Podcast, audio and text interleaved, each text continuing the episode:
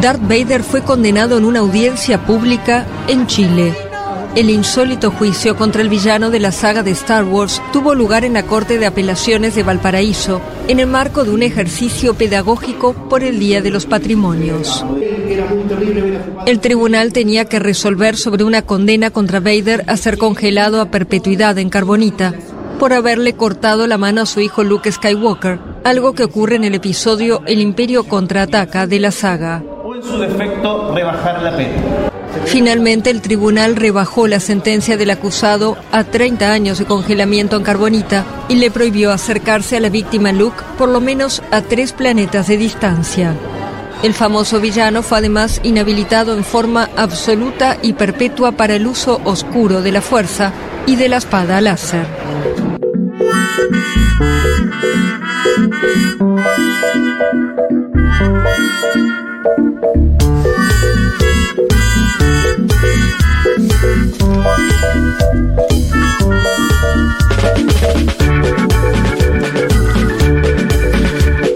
Bueno, el Lofer llegó a Darth Vader, ¿eh? Le llegó el Lofer, eh, injustamente encarcelado. eh, por, eh, Perseguido. perseguido por luchar. Yo no soy ni un fanático, pero entiendo que es el malo de la Te película. estaba por preguntar lo mismo. Yo Yo debo no reconocer que. No, chicos, para Ni- ninguno de los tres. No. Lo tengo que ir del país. No, Sí, pero sí, además, eh, lo estaba pensando recién. No entiendo por qué sé tan poco de Star Wars. Porque a mí en general Porque sos joven. ¿Viste y todas las Star Wars es películas? vieja. no vi ¿viste? ninguna película. Bueno, por eso no sabes de Star pero, Wars. pero nunca me interesó ver nada y me llevo bien con todo lo que es el mundo. Ya sé que eso no es Marvel, pero o sea, es medio como superhéroes, ¿no?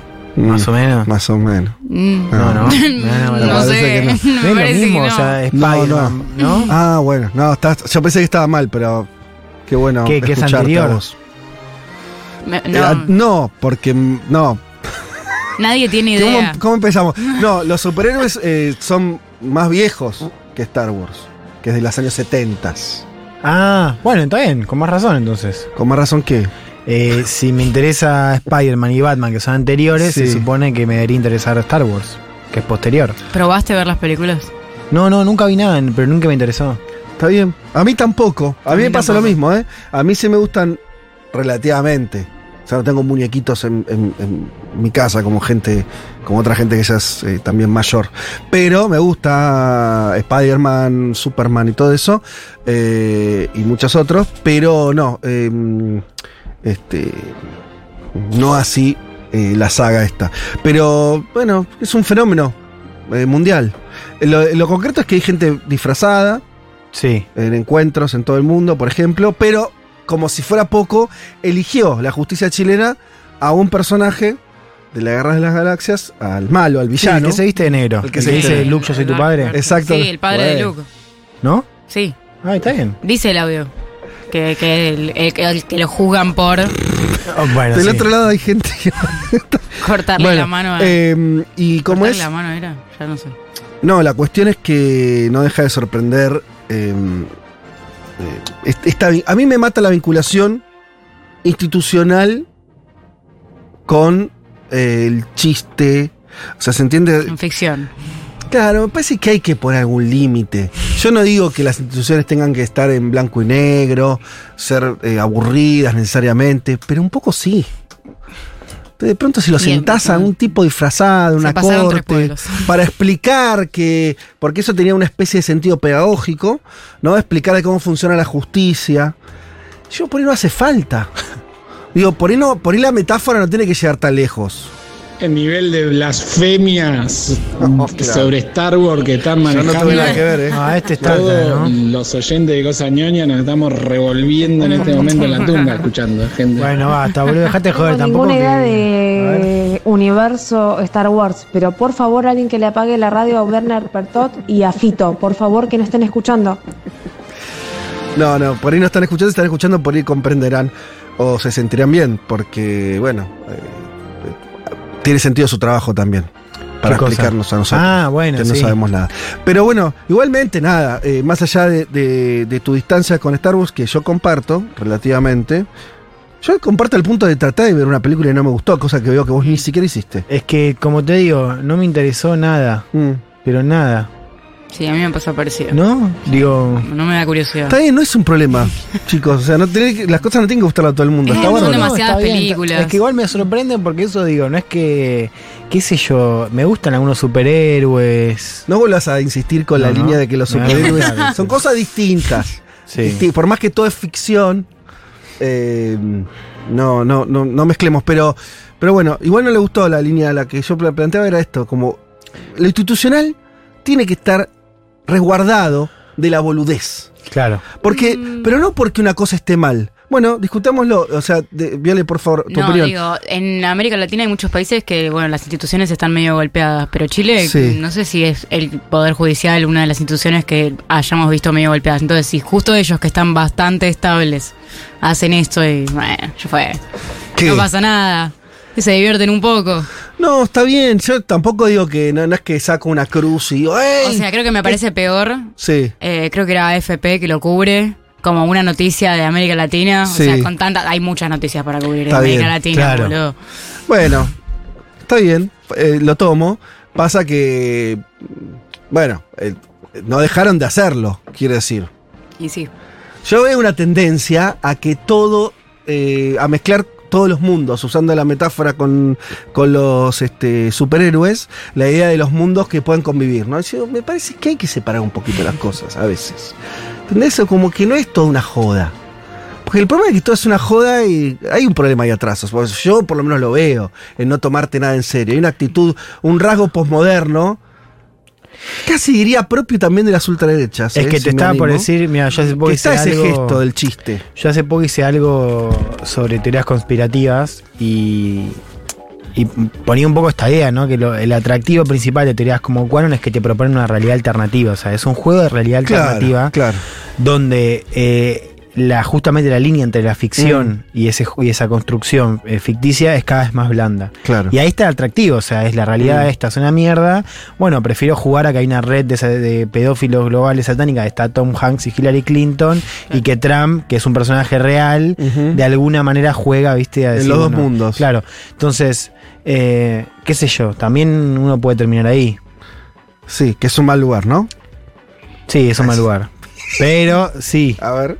Eh, pero luego la cosa es, si esta realidad está como está, y bueno, quiero evadirme a jugar.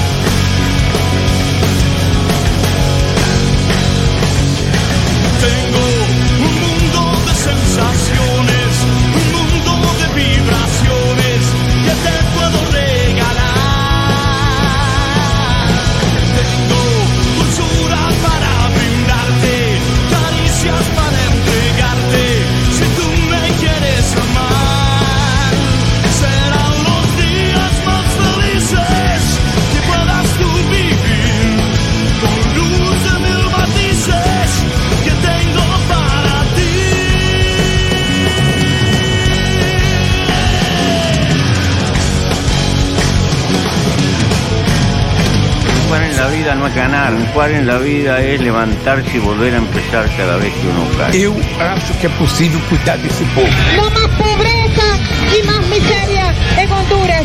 Hasta la victoria, siempre. Los voy a acusar con sus mamás, con sus papás, con sus abuelos. No olvidamos justicia, verdad, respeto. Seguimos. Serán los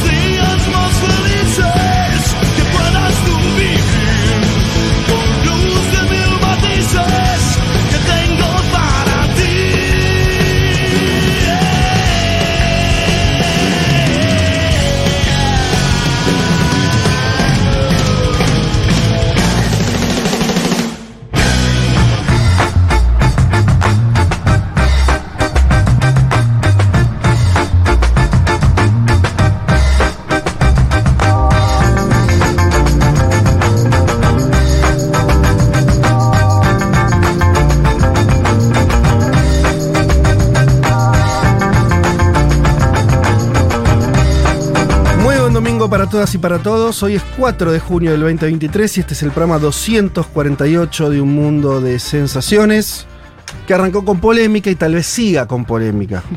Muy probablemente. Tenemos mucha gente indignada. Bueno. eh, tal vez se indignen más, ojalá, ¿eh? De acá a las 3 de la tarde, con algunos temas eh, que vamos a seguir tratando y de los cuales hay opiniones encontradas. Eh, hoy tenemos la ausencia de Juan Manuel Car, que está con. eh, me dijo, se levantó, fue mm, eh, dicho así, A ver. con la voz del Coco Basile. Eh, y Gran entiendo voz. que está como en un proceso gripal, pero no fue. No aclaró mucho más. Simplemente que no tenía voz. O que la voz que tenía era así. Y entonces no quiso venir así. Hubiera sido divertido. Hubiera pues. sido divertido. Sí, Hubiera estado bien. divertido, es verdad. Pero bueno, así que vamos a estar. De todas maneras, lo que él trabajó eh, me lo pasó a mí, porque el tema me gustaba también, así que no le. eh, nada.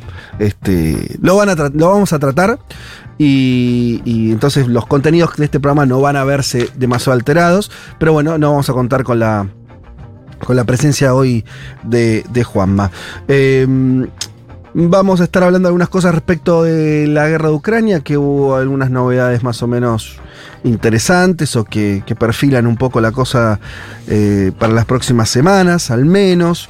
Eh, vamos a estar hablando de las elecciones en España Sí, señor. y un análisis sobre eso, una muy mala elección para la izquierda y la centroizquierda. ¿Y qué título le pondrías? Bueno, debacle de la izquierda en las autonómicas y municipales y convocatoria de elecciones generales, porque tenemos la decisión de Pedro Sánchez, presidente español, de convocar a una elección general al día siguiente después de esa derrota. Vamos a meternos bien de lleno, a ver, eh, un poco un resumen o, al menos un panorama que involucre lo que fueron los últimos años de gobierno, lo que fueron los últimos años de Podemos y Unidas Podemos a nivel electoral. ¿Y qué escenario tiene hoy España, no? Con esta elección donde la derecha nucleada en el PP y Vox, que es la ultraderecha, puede ganar las elecciones. Tiene muy buenas chances de ganar las elecciones. Vamos a meternos en, bueno, ¿por qué pasa esto? Sobre todo con un país que no, no sufrió, con un gobierno que no sufrió los problemas de gestión que sufrieron o que sufren otros progresismos. gobierno. Aún así, todos tal vez sirva o no, no sé, veremos, para sacar alguna lección para otros territorios. Quiere decir, justamente por ahí por eso, porque no hay una explicación. Hay- parece, haber, parece haber bastante de ola ahí. Exacto. Que, no, que, que de algo de decir, mira, no, Sánchez se mandó una. No, no, no. De hecho, al PSOE incluso. De ola fue- internacional. Exacto, una ola reaccionaria. Vamos a meternos en eso. Traje audios, tenemos a Pablo Iglesias. Tenemos a- ¿Trabajaste? Trabajé, trabajé mucho. Muy bien. Estuve escuchando ayer varias entrevistas importantes Bien. con Rufián, con Pablo Iglesias, con Errejón. Estoy metido. Con, Bien. el- con la pérdida de la zona, Estás pero motivado. metido. Estoy con la pérdida de la zona, pero metido. Sí, sí, está. eh, Después estás- voy a contar, necesito contar algo al aire por si hay alguien Ah. escuchando de la Universidad de Buenos Aires, de la, necesito que alguien me ayude. necesito que alguien me ayude con la carrera de ciencia O política. sea que este programa en un momento muta en No, terapia necesito que alguien me colectiva. ayude, estoy muy Bien. angustiado. Terapia estudiantil. Siempre, acá hay, mu- Estoy eh, muy angustiado. Juancito, Perdón. eh, nosotros, nuestros oyentes, todo, vos cuando puedas verbalizar tu problema, que digamos esta mesa desconoce, Violeta, vos sabés No, algo? yo- me ah, vos en ya sabés, previa. claro, porque ya te ahí. Voy a llorar en vivo. unos minutos bueno, antes. tranquilo, pero eh, lo importante es que la gente sepa que estás motivado, estás preparado, pero con un problema muy importante en Muy tu bien. psiquis, que no tiene que ver con este programa y que te está ocupando eh, Sí. la cabeza. Bien, la cabeza y la cara, la cara que Sí, tienes sí, es sí, impresionante, menos mal que es radio esto. Bien, de acá nos vamos a otras elecciones, en otro Así lugar. Eh, Viole, nos vas a hablar de un país el que, del que se habla mucho pero conocemos poco, que es una de las... Hay países que no, uno sabe mucho y tiene mucha cercanía, no sé, España. Sí, Tenemos, ¿no? Cualquiera puede contar 50 cosas de España. sí. Eh, hay países de los que no sabemos nada, ¿no? Kazajstán, bueno, no sé, Sí, no sé ni dónde está, no sé qué pasa. Y hay países que se habla mucho, pero sabemos poquito. Para mí, Turquía es un ejemplo perfecto de eso. Así es, y de hecho es lo- un poco lo que hablábamos cuando definíamos el tema, de que Turquía es un poco un país que tiene un pie en Occidente y un pie en Oriente. Por eso también se genera esa cosa de que, como sabemos, está ahí, Sí. sabemos que negocia mucho con unos países que son más cercanos a nosotros, pero de repente tiene unas lógicas que son totalmente ajenas a nosotros. Incluso, perdón, ¿sabes que la propia Estambul está dividida? Claro. O sea, el límite pasa por, por, por Estambul mismo Claro. y puedes estar en Estambul, Europa Occidental claro. y en Asia. Total. Es muy gracioso. Y bueno, y esta semana asumió, este fin de semana, asumió su tercer mandato presidencial, eh, Erdogan, Mm. que, el- eh, que fue electo para otros cinco años, si bien es su tercer mandato presidencial, que está en 2014 desde 2014 en ese cargo, desde el 2003 que está a la cabeza del Ejecutivo, porque antes era primer ministro, así que vamos a analizar un poco cuáles son las características básicas de su gobierno, quién es y, y qué quiere decir para la geopolítica mundial, porque Turquía juega bastante ahí en primera línea, en, en las cuestiones. Sí, de- claro, un jugador de primer orden. Así es. eh, así que bueno, veremos un poco eso. Bien, bien. Entonces Viole Weber hoy trayendo Turquía a partir de las elecciones, de la reelección de Erdogan y tratar de entender un poco ese liderazgo y ese, y ese país.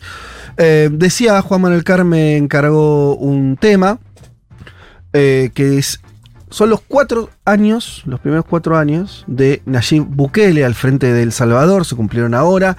Él hizo un discurso eh, en el Congreso, con todas las formalidades de ese tipo de discursos, pero un discurso con fuerte contenido político también, eh, y donde tocó algunos, algunos temas que permiten entender o pensar un poco esta figura, me pongo como, como puede poner un portal, ¿no? La controvertida figura de Nayib Bukele, que cuenta con las simpatías de quienes les habla en algún sentido. Ah, ya totalmente jugado, ni siquiera un- Prefiero exponerlo antes. O sea, ni siquiera aún tiene cosas interesantes, vamos a discutirlo, es complejo, no. Abiertamente a favor. Yo dije, cuenta con mi simpatía, la cual vamos a someter. No es que estoy diciendo a partir de esto, acá empieza una. No, al revés. Lo digo para motivarte, mira. Para motivarte un ojo y que discutas, lo mismo con Viole, los oyentes y demás. Pero no, por supuesto, la idea va a ser eh, tratar de entenderlo. eh, pero yo voy a dar una serie de argumentos de por qué a mí me parece este, alguien eh, interesante. Bien. ¿qué más? Y después tenemos el panorama con algunas de las cosas que les conté y también la canción del mundo de Palo 30 y un montón de cosas más. Pero antes de todo esto, si les parece, escuchamos a Arctic Monkeys, ¿quieren? Sí, cómo no, siempre hace bien. Eso. Ah, ¿Suena? ¿Suena fuerte? Vamos, meta. Red Right Hand. And take a little walk to the edge of town. Go across the tracks.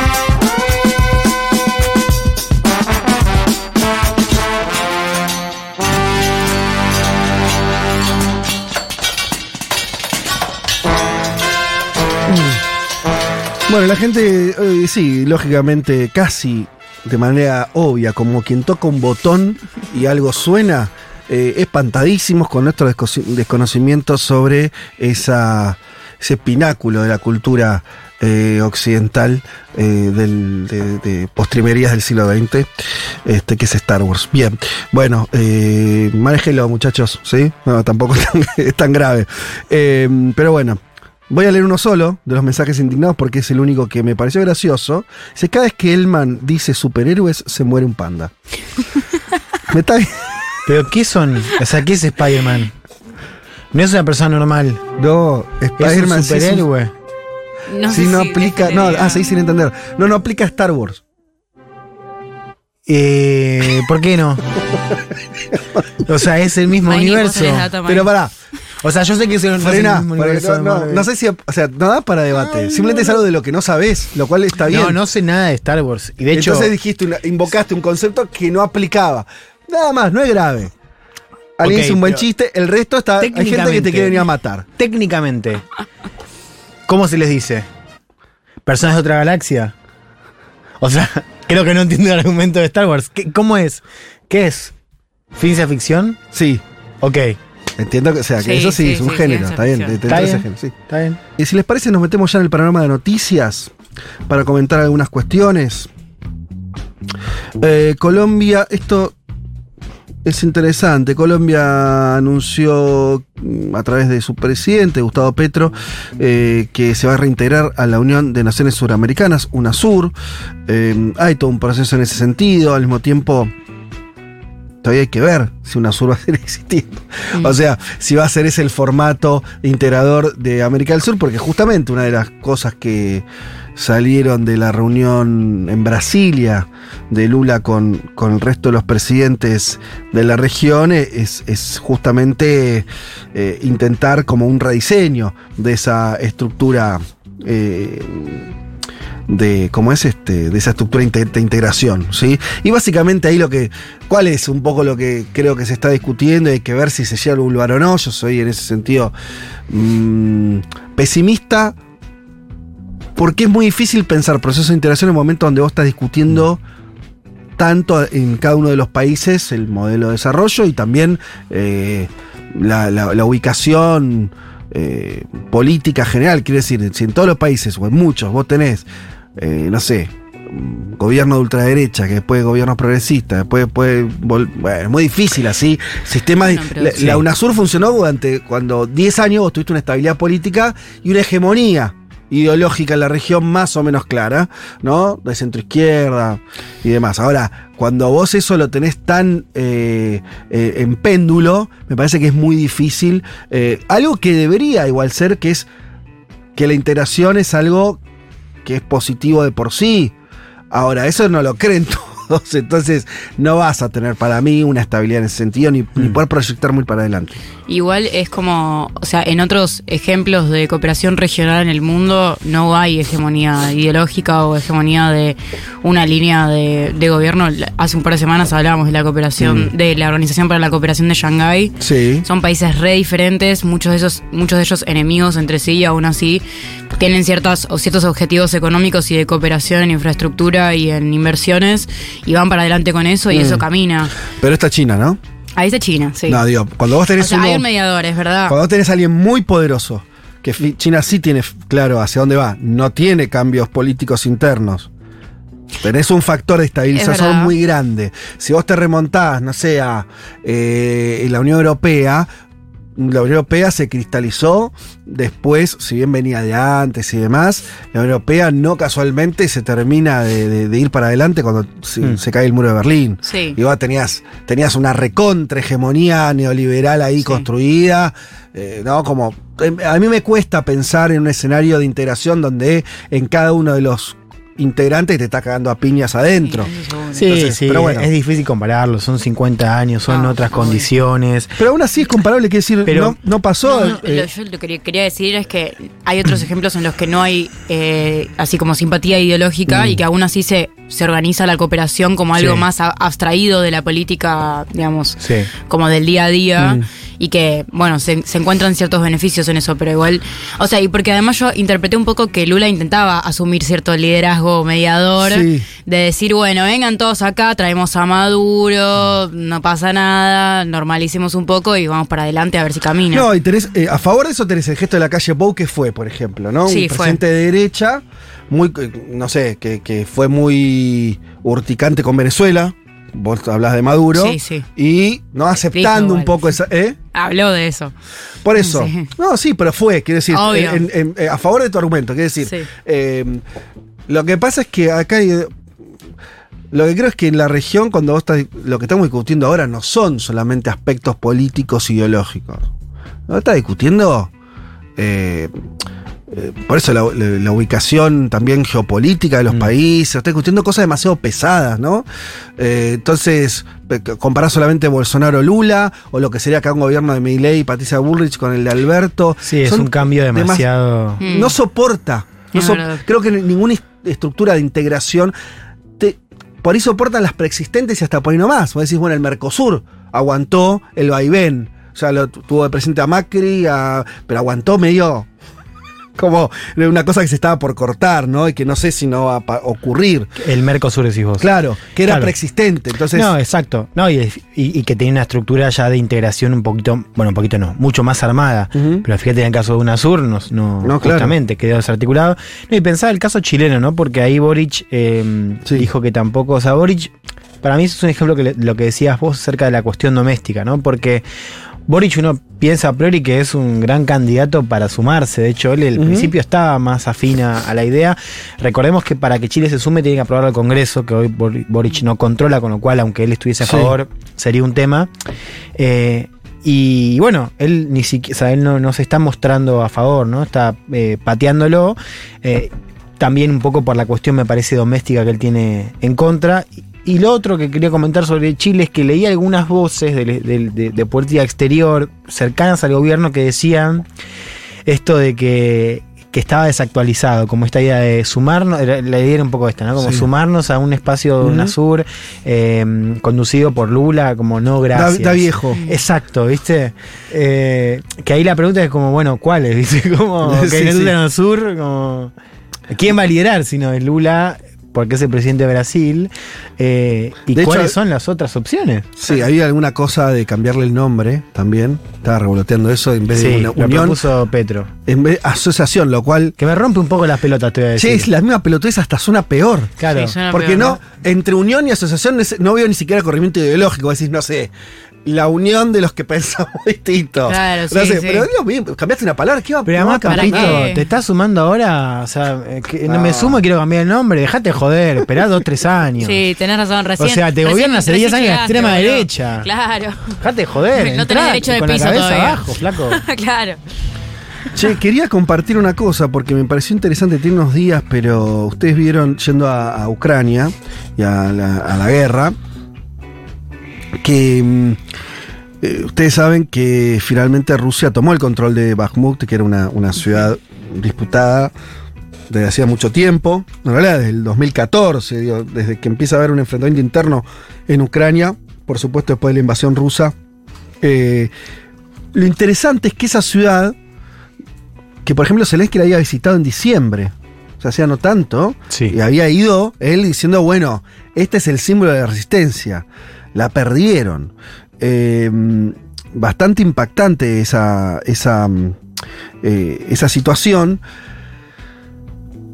El tema es que, ¿qué significa eso? ¿no? Si ahí estamos frente a un cambio de panorama, porque el, el- el asunto es que esa victoria rusa, que los medios, si vos ves los medios que consumimos nosotros, que, sean, eh, que tienen como materia prima las agencias internacionales de, noticias occidentales, estaba como muy matizado la idea de, bueno, no, todavía sigue en disputa. La verdad que vos lees más o menos los informes y son todos que, básicamente los rusos ocuparon Bakhmut y, y- las fuerzas ucranianas están a lo sumo cerca, eh, intentando no, no replegarse mucho, pero hay una, una, un claro, una clara definición militar, por lo menos en estas horas. Eh, ahora el tema es, ¿cómo, eh, qué, qué efecto tiene eso en la guerra? ¿Por qué? Porque sobre todo estamos en estos días y semanas, se supone que empezaba la contraofensiva ucraniana, que es lo que todo el mundo está esperando. Sí. Recordemos simplemente, ¿no? Eh, la OTAN le dio un apoyo, redobló el apoyo, Estados Unidos mandó más guita, armamentos, lo contamos acá, se flexibilizó incluso, por ejemplo, la, este, la posibilidad de que le den F-16, que son aviones, los aviones de, de combate que fabrica Estados Unidos, bueno, que, que no lo venía haciendo. Entonces, toda una serie de un apoyo redoblado en función de que Ucrania tenía que ahora, en esta época del año, mayo, junio, iniciar una gran contraofensiva y recuperar territorio eh, que está en manos de Rusia. El tema es que esa contraofensiva no estaría arrancando. Quiero decir, se está, está, está ahí. Por ahí, mañana lo vemos, lo que sea, pero eh, los analistas militares suponían que ocurría ahora. Y el tema es que la novedad de lo que ocurrió fue esta noticia que acabo de contar de un territorio, una ciudad que venía siendo defendida de manera muy consistente por Ucrania y que eh, Rusia la conquista. Entonces es complejo ese panorama. Yo leí, y era lo que quería compartir brevemente, ah, porque esto también para entender un poco la complejidad de la guerra, Elman, vos Juan lo contaste alguna vez también, que al interior de la política norteamericana no hay un consenso, una de las novedades de Estados Unidos respecto de casi cualquier momento en su historia anterior, no hay consenso sobre la política exterior en el caso de una guerra, lo cual es muy importante. Básicamente el trampismo, parte del, del Partido Republicano, entiendo que no es un consenso absoluto, pero hay una voz bastante potente en el sentido de ser críticos de esa guerra, críticos de la intervención de la OTAN, de- de- o de la participación de Estados Unidos de manera tan clara en el, en Sí, el conflicto. Y de la guita, ¿no? Y de cuánta guita se pone. Que es un poco coherente, esto para utilizar una palabra positiva a propósito, coherente con lo que hizo Trump mientras era presidente, que lo escuchamos todo el tiempo, diciendo, che, la OTAN no pues, la podemos sostener nosotros solos, eh, que se hagan cargo los que son miembros. Eh, leí un artículo muy gracioso de un, de un, republicano, de un conservador, diciendo, este... Eh, en la TAM puede entrar cualquiera, ¿no? Macedonia del Norte. Que ho- hoy se, un país que hoy se llama Macedonia del Norte, mañana sabemos cómo se llama. Claro. Es parte de la OTAN. Y dice, pero no se preocupe, porque cuando nos ataquen los Estados Unidos van a venir las fuerzas de Macedonia del Norte a defendernos, ¿no? Una- un chiste. Había una frase muy linda de Martín Rodríguez que era eh, como de Trump, que era todo muy lindo con el, con el multilateralismo, pero yo soy San Ernesto que paga todo esto, ¿no? Como una cosa de Sí, sí. todo muy bien en Alemania, pero empiezan a pagar un poco más.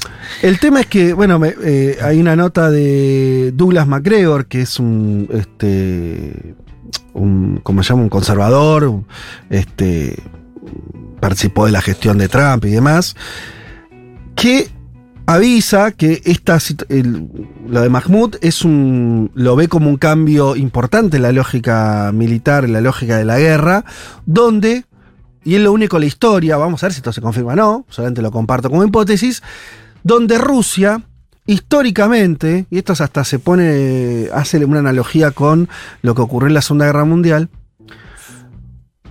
Rusia adopta a veces una, una táctica defensiva o de repliegue o dejar avanzar al con el que esté peleando, en aquel caso con el nazismo, acá con Ucrania. Eh, pero esa defensa o ese repliegue, lejos de mostrar una debilidad, es una táctica militar para después terminar de comerse ¿no? al, al que, con el que está peleando. Eh, y dice que en esta, este tira de afloje de, de Bakhmut, donde parecía que no lo iban a poder hacer, de toda la avanzada que hubo de Ucrania en los últimos, en los últimos meses, donde, donde toda la noticia es que Rusia no estaba pudiendo eh, cumplir sus objetivos políticos, eh, es un empatanamiento que ahora vamos a ver un capítulo donde probablemente Ucrania no logre avanzar y los rusos consoliden sus posiciones. Veremos si esto es así. Lo concreto es que no está habiendo noticias militares muy favorables a Zelensky, o sea, Ucrania. Y ahí está el otro tema, hasta qué punto, lo que también discutimos mucho acá, hasta qué punto Occidente va a seguir esperando que vengan victorias eh, de Ucrania y hasta dónde va a bancar si eso no, no funciona. Y lo último que le digo, ligado a este artículo de un conservador, que si viene un gobierno de, de Trump, me parece que va a tener algún, su- al menos sus ideas un lugar, es decir, él dice, a Ucrania no la estamos sosteniendo solamente las fuerzas militares, estamos sosteniendo el Estado ucraniano. Claro. Entonces, Las pensiones. y no queremos, no, no, no tenemos por qué andar sosteniendo el Estado ucraniano. Entonces, ojo que sí. ¿Cuál es, la, ¿Cuál es la solidez de Zelensky y de Ucrania ante una situación donde depende militarmente eh, y no solo, sino financieramente, presupuestariamente de, fuer- de, de países que, digo, eh, extranjeros, sobre todo Estados Unidos, algunos países europeos, países que además tienen condiciones políticas cambiantes, por empezar los propios Estados Unidos. Ahora bien, si ese es el dibujo, la posición de, de- de Putin y de Rusia, de medio esperar o de hacer un juego donde, ¿no? De, de- de contención. Mm. Si le cambia la situación política internacional a Zelensky, Ucrania por ahí se vuelve, digo, pasa a ser un. se cae sola, Claro, decir, ¿no? por eso decíamos, ¿te acordás? A principios de año hicimos una columna sobre el primer año de guerra y lo del segundo. Y un poco la clave era esta. Este año es fundamental en buena medida por las elecciones de Estados Unidos. Porque, y sí, o sea, si, si tenés un tercer año, ya la cuestión externa se te debilita mucho. Eh, digo que también uno puede pensarlo a nivel geopolítico, ¿no? Porque. Perdón, y el no avance Sí. ucraniano también. Porque ese es el otro dato. Digo, si vos tuvieras a Ucrania, que por ahí pasa, ¿eh? pero no estaría pasando, recuperando el territorio, Zelensky se fortalece internamente, vos tenés un. Y, y lo de afuera empieza a ser una ayuda, decir, bueno, hay una dinámica Mm. que vas en un sentido, las elecciones de Estados Unidos te pueden condicionar más o menos. Ahora, si vos encima estás estancado. Claro. Bueno, Zelensky está apostando a eso, ¿no? Hubo una primera contraofensiva exitosa el año pasado, que ahí sí se recuperaron Claro. partes importantes de territorio. Ahí, como vos estás diciendo, o sea, por ahí la contraofensiva no está. No la está segunda llegando. no está llegando. Es ¿no? medio como Jorge Suspenso, se le Sí, eh, sí, Vamos ocupa. a. Con, sí, claro, la contraataque Ya hoy llega, ya o llega. mañana. No, pero digo, la otra clave para pensar la cuestión de, de esto de los tiempos, la guita y los apoyos externos es algo que también venimos diciendo acá, que es, vos fíjate lo poco que pesa la, la voz europea, porque si uno lo pone solamente en el campo europeo, ahí vos podés decir, si fuese por Alemania y por Francia, que son los dos poderes más grandes, esto ya se hubiese terminado, al menos hubiese más posibilidades de diálogo. Y no influye en nada. Y es la principal economía europea en el caso de Alemania. Eh, digo, también marca un poco, lo cual es lógico, ¿no? Pero digo, vos fíjate cómo hoy hablar de apoyo de, de jugadores externos que definen un- la guerra en el campo occidental es solo Estados Unidos. Eh, y la guerra es en Europa, por eso lo digo, ¿entendés? O sea, la guerra es en el, en el vecindario europeo y ninguna de las potencias europeas tiene No. voz o voto para forzar la posición de Ucrania. De hecho, el mismo artículo cierra diciendo que eh, algo que, que parece mm, también relevante, que es Estados Unidos se está negando a cualquier negociación política, Sí. ¿no? Y que ahí hay un factor también, o sea, porque en cualquier guerra en un momento se hace la se, se firma algún tratado. Esta- Esa, esa guerra puede terminar en una victoria absoluta de un, de un lado o no, ¿no? O, eh, y empiezan a cosas donde dicen, che, por ahí a Zelensky, a Ucrania, le conviene empezar un proceso de negociación en las actuales condiciones, que no son tan malas, eh, porque además otra cosa, la guerra se juega en ese terreno. Vimos las imágenes de Bakhmut, son tremendas, ¿no? Es una ciudad devastada. Mm. Eh, entonces, eh, bueno, si, es, si no existe ningún tipo de atisbo de proceso de paz, también eso en el tiempo por ahí le juega mejor a Rusia que a la propia Ucrania. Pero bueno, ahí, al menos en este artículo, con un posicionamiento político muy claro, lo que dice es, son los demócratas que no tienen condiciones internas políticas, ideológicas de pensar un proceso de paz con Putin, ¿no? Como que eso es, está vetado de por sí. Dice, bueno, Sí. eso es un problema, porque la verdad que vos estás en una guerra, donde sos parte además, porque más allá de que eh, Estados Unidos es parte de una guerra, entonces sí. Sí, por la- supuesto. no genera ninguna condición de negociación, salvo que vos ganes de forma total, es un problema. De hecho, hubo una, filtración en el Washington Post a, a principios de este año que filtró básicamente una conversación entre Estados Unidos y Ucrania, donde Estados Unidos le decía a Ucrania, che, eh, no, a Zelensky sobre todo, esto de no dejar de no dejar morir la cuestión de la paz. Porque se, se estaban dando cuenta que, que Zelensky en su discurso estaba dejando afuera cualquier tipo de resolución diplomática, estaba haciendo un, juego Sí. de- muy de máxima. Y era muy interesante porque el memorándum un poco lo que decía era... eh, no importa si después vos no vas a la mesa, como decir, no, nosotros Claro. tampoco queremos, pero al menos para que los Que europeos no se pongan de orto, Claro.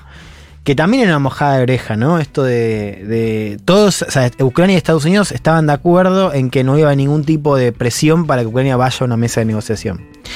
Pero al menos decían, che, para que Europa no se nos ponga de orto, eh, al menos cuando hablas, cuando vas a Europa, no digas que no estás a favor, decí- empezá a hablar un poco más de paz. Claro. No, y, y pienso otra cosa más. Eh, el caso chino, porque digamos, eh, la diferencia con el año anterior en términos negociaciones es que vos no tenías un, rol más fuerte de China presionando por su propio plan de paz. Mm. Que igual es, digamos, eh, no es, es- es más bien vago, pero hay una diferencia con el año pasado. El Ujú. año pasado China tenía una cosa No más decía de- nada. Sí, no decía no, nada y ahora sí. ¿no? Entonces pienso, por ahora no ha penetrado mucho en el campo occidental, pero ahí hay una, hay una diferencia, ¿no? Tenés a China, tenés a, Brasil también sumado a ese plan de paz. Bueno, tenés de pronto una alternativa de esa mesa de diálogo. Eh, y lo último que está pasando en la guerra, que me parece que también eh, eh, complica o- o pone un escenario un poco extraño, que es algunas unidades militares, supuestamente no ucranianas, pero todos dan a entender que sí son ucranianas, por más que la disfracen como operativos de rusos en contra del gobierno ruso, son, están dirigidos por Ucrania, son parte de la guerra en Ucrania, del lado ucraniano haciendo ataques dentro de la frontera rusa, o sea, dentro de Rusia, ya no en Ucrania, sino en, en Rusia, en sectores, en la frontera, ¿no? Están pegaditos a Ucrania. Pero eso también dibuja una característica distinta, eh, porque hasta ahora Rusia no, no estaba siendo tocada en su territorio. Veremos también cómo si eso, es si eso es una fortaleza de Ucrania o es medio un manotazo de desesperación. Quiere decir, no estoy pudiendo de, eh, hacer avances significativos en mi territorio y hago excursiones en Rusia para vendérsela también como, como trofeo occidente. No miren que yo estoy incluso atacando territorio de Putin. Vamos a ver cómo termina ese experimento. Eh, nos vamos a un par de noticias más rápidamente y cerramos. Eh, Tratado Global de Plásticos. Acá, Viole, te pido que me ayudes. Eh, es un tema súper interesante que me parece de los más. de los que. si el cambio climático es algo difícil de asir, por más que. No sé, si dicen la Buenos Aires de este año, ¿no? Fue bastante cambio climático, ¿no? Todavía no, no llegó el invierno, pero notas de discusiones, dos grados más, dos grados menos, hay otras otra formas de contaminación que son mega evidentes. Por el de los plásticos me parece el más notorio, porque está presente en la vida de todos nosotros eh, de forma... Yo tengo bastante registro de lo absurdo del consumo de plástico que tenemos, pues, ¿no? Con cualquier pelotudez, bolsitas, packaging, una, Ah, en el súper es una cosa angustiante para, para, para la gente ambientalista. La cantidad de cosas con plásticos de más que no hacen falta es como de las formas de contaminación más visibles y más palpables. Eh, Y, además es obvio, perdón, que, que- no que el- lo mm, no hay que ser un experto para darte cuenta que ese elemento no tiene no tiene nada de natural, no es Claro. papel, no es, no, es algo y que no se degrada, ¿no? Que puede estar ahí eh, no sé cuánto tiempo. Eh, quiero decir, lo, buen, lo- bueno entre comillas es que bastante evidente esa es una forma de contaminación muy muy visible eh, y hay un tratado global de plástico que se está negociando. O sea, todavía no hay un tratado, Se hay negociaciones, claro. son esta ronda es la segunda ronda de negociaciones de un para la para la potencial elaboración de un tratado global de plásticos. Eh, se realizaron en Francia, en París. Eh, y bueno, está medio difícil porque hay mucho, mucho, mucho lobby y, y la problemática es cada vez más grande. De hecho, esta semana salieron muchos informes sobre la- el consumo de plástico y los microplásticos que nosotros consumimos en los alimentos y en el agua. Eh, por ejemplo, ¿sabían que nosotros en un- una semana consumimos en las cosas que comemos y tomamos 5 gramos de plástico? Lo, lo que más me impactó es lo otro que leí en tu newsletter. Ah, mira. Eh, ¿Cómo se llama eh, el newsletter? Life in Plastic. Es una referencia No, a, mi, a mi newsletter, se llama Matemundi, lo hago en Mate, mate. Mundi, Mate Mundi. Bueno, recomendable, eh, suscríbanse y lean el, el, el- el newsletter de, de Viole. Y ahí, que esos 5% equivale a una tarjeta, A una tarjeta de crédito. de crédito. Eso por, Por semana. Por semana. Wow. Es, Es bastante. impactante. En la cerveza, en la miel, en el agua, en todos los alimentos, consumimos microplásticos todos los días y bueno, ese- esos microplásticos llegan a todo nuestro organismo, afectan nuestro sistema inmunológico y muchos otros sistemas Aún del así, cuerpo. eh, me parece un encargue lindo, pero digo, interesante eh, la cuestión de que estamos ya ingiriendo plásticos por, por el- la, la existencia de eso en casi todas las cosas que tocamos, que comemos, que olemos, que respiramos.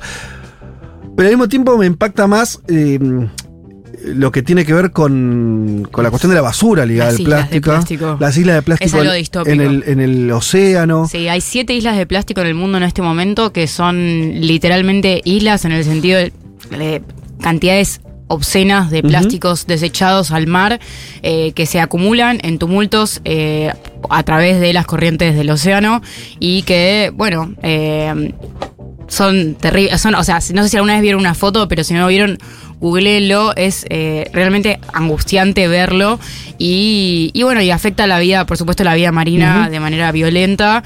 eh, y además de la vida de todas las comunidades y de las poblaciones que hay cerca de esos lugares. Y en realidad en todo el mundo, porque el uso y el consumo de plástico y la producción de plástico eh, también tiene impactos eh, ambientales en tanto genera quema, emisión de combustibles fósiles, también contribuye al cambio climático y eh, bueno, muchos plásticos están producidos con, eh, con elementos químicos que también generan contaminación, ahí necesitamos una pata más técnica, pero eh, bueno, en sí es necesario un, un tratado que pueda regular la producción, el consumo y el tratamiento de los residuos para, para bueno, para, para poner más o menos un control a esto. Y es, o sea, en mi opinión es como, es difícil que un tratado sea suficiente para Sí, lidiar con el problema que tenemos, pero es como, es un poco, viste, como condición eh, no necesaria pero no suficiente, entonces bueno, vamos, a ver, a ver qué, se puede hacer.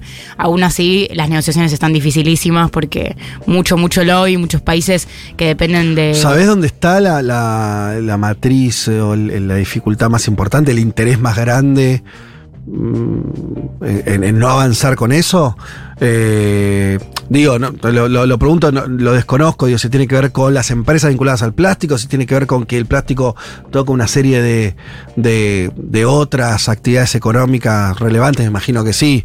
Este, El plástico. no, no creo que no, son las bolsas del súper, digo, el, el problema, obviamente. Bueno, no, y sí, hay un problema, hay, hay dos tipos de consumo de plástico, el plástico tipo un tupper y el plástico de un solo uso, que es el plástico del papel del Sí, que uno sí. lo compra, lo consume y lo tira. Sí. Ese plástico, el de un solo Sí. uso, ese plástico es el problema. Ah, sí, mira. O sea, tenemos una, un volumen de, de consumo de- de ese material que, digamos, se corresponde con una industria enorme que, eh, bueno, que, que genera una cantidad de dinero abismal, en tanto todas las empresas que producen bienes que tienen que ser trasladados de esa, digamos, Sí. de- de- a través del mundo, además, en un contexto de globalización y deslocalización productiva en el que todo el tiempo se mandan Sí. bienes para el comercio en otros lugares y para la producción en otros lugares y bueno, ese, ese, ese consumo y las empresas que articulan ese consumo, eh, bueno, ahí está uno, digamos, yo creo que es uno de los nodos más importantes del asunto.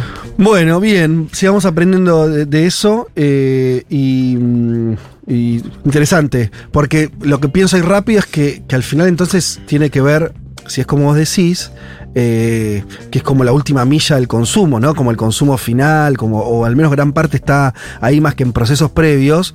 Hay algo mucho de comodidad, comodidad no individual, sino de como de como- comodidad de parte de las empresas de cómo, cómo vender las cosas, ¿no? Digo, pues la verdad que no hace falta que todo esté en plástico, pero es verdad que es más fácil. Claro. y es muy barato. O sea, el plástico, el plástico que tiene es, algo. problemón. Efectivamente es re barato y efectivo. Sí, sí. ¿No? Eh, digo, entonces ahí hay como, como un problema, tal vez. Sí, y además a nosotros, o sea, estamos muy acostumbrados a, a un estilo de vida que, que incluye no tratar los residuos que nosotros generamos. Entonces hay como un desapego de, de esos, Claro, de, digamos, de todo. O sea, porque si ustedes vieran en una bolsa la cantidad de plásticos que consumimos, por, por ejemplo, por semana o por mes, es una cosa gigante. De hecho, no sé si ustedes reciclan la basura, pero uno, una vez que uno empieza a reciclar la basura, uno se da cuenta Claro, la cuánto de de, cuán- cuánta Cuánto el- el basura. volumen. Claro, es eh, tremenda la cantidad de. Bueno, entonces creo que hay un paso que es eh, el que un poco nos cuesta. Igual no me interesa a mí, tipo, trasladar la responsabilidad del consumidor. No, claro. No creo que la responsabilidad la tenga el consumidor, pero eh, sí que hay un paso que es el paso de eh, lavar los residuos, de, tratar eso, de, de ver si se puede usar para otra cosa, que, digamos, no para hacerla a una escala. No creo que, que la responsabilidad esté en nosotros los consumidores, que somos el último eslabón de esa cadena, sino en la empresa que necesita que la, que la otra empresa produzca con packaging de plástico de un solo uso para poder seguir existiendo. eh, que igual. Bueno, es como, para mí hay un ida y vuelta y en un cambio de conciencia que es eh, en el sentido de que necesitamos que la- lo, lo- venga desde las empresas transnacionales y, y una articulación legal, de marco legal de los estados nacionales, pero también eh, ese, ese, ese proceso solamente puede surgir como respuesta a un cambio cultural que empieza eh, a través de la conciencia colectiva. Entonces hay un ida y vuelta ahí que tiene que ver con que no, la culpa no es nuestra, pero el cambio de conciencia lo tenemos que hacer todos igual. Totalmente. Eh, nos vamos con un mensaje de Juan Pablo Valdecantos que nos dice, ya que hablan de las islas de plástico y que no están muy familiarizados con historietas, o sea, una virtud y un defecto de esta mesa, eh, les recomiendo eh, Great Pacific. Eh, sobre un pibe onda Elon Musk, pero no tan malo, que decide fundar una nación sobre islas de plástico. Ay. El dibujante Martín Morazzo es argentino y creo que de La Plata, y adjunta la imagen de una historieta que pinta interesante. Así que mira, ¿Cómo se llama? mira cómo unimos, como un oyente Great. unió las dos cosas. Great Pacific. Genial. Anoto. Am, así que bueno, ahí está. Eh, ya venimos.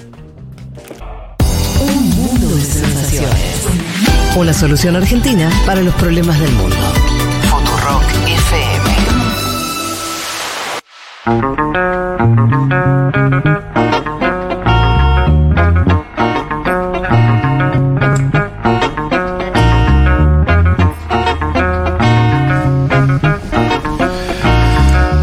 aquí estamos de vuelta. Eh, Leo este mensaje me parece interesante eh, con la cuestión de los plásticos, eh, me interpela. Con nena de dos años no puedo dejar de pensar la cantidad de pañales que tiramos, pero al mismo tiempo pensar en la alternativa, usar pañales de tela, lavar, etcétera, me parece irrealizable. Y sí, son, es- Es esos son los, problemas reales Sí. que cuando salís del, del discurso, que está todo bien, digo, che, ¿qué hacemos? Bueno, mira, antes, o sea, la opción acá, ecológica, sería hacerlo de esta manera. Sí, sí, no, no, no, no. Y bueno, pero ahí también es como todo, o sea, uno quiere hacer el cambio de conciencia y consumir, en, todo es para consumir menos, o sea, el- el- lo que hay que hacer es consumir menos de todo en general.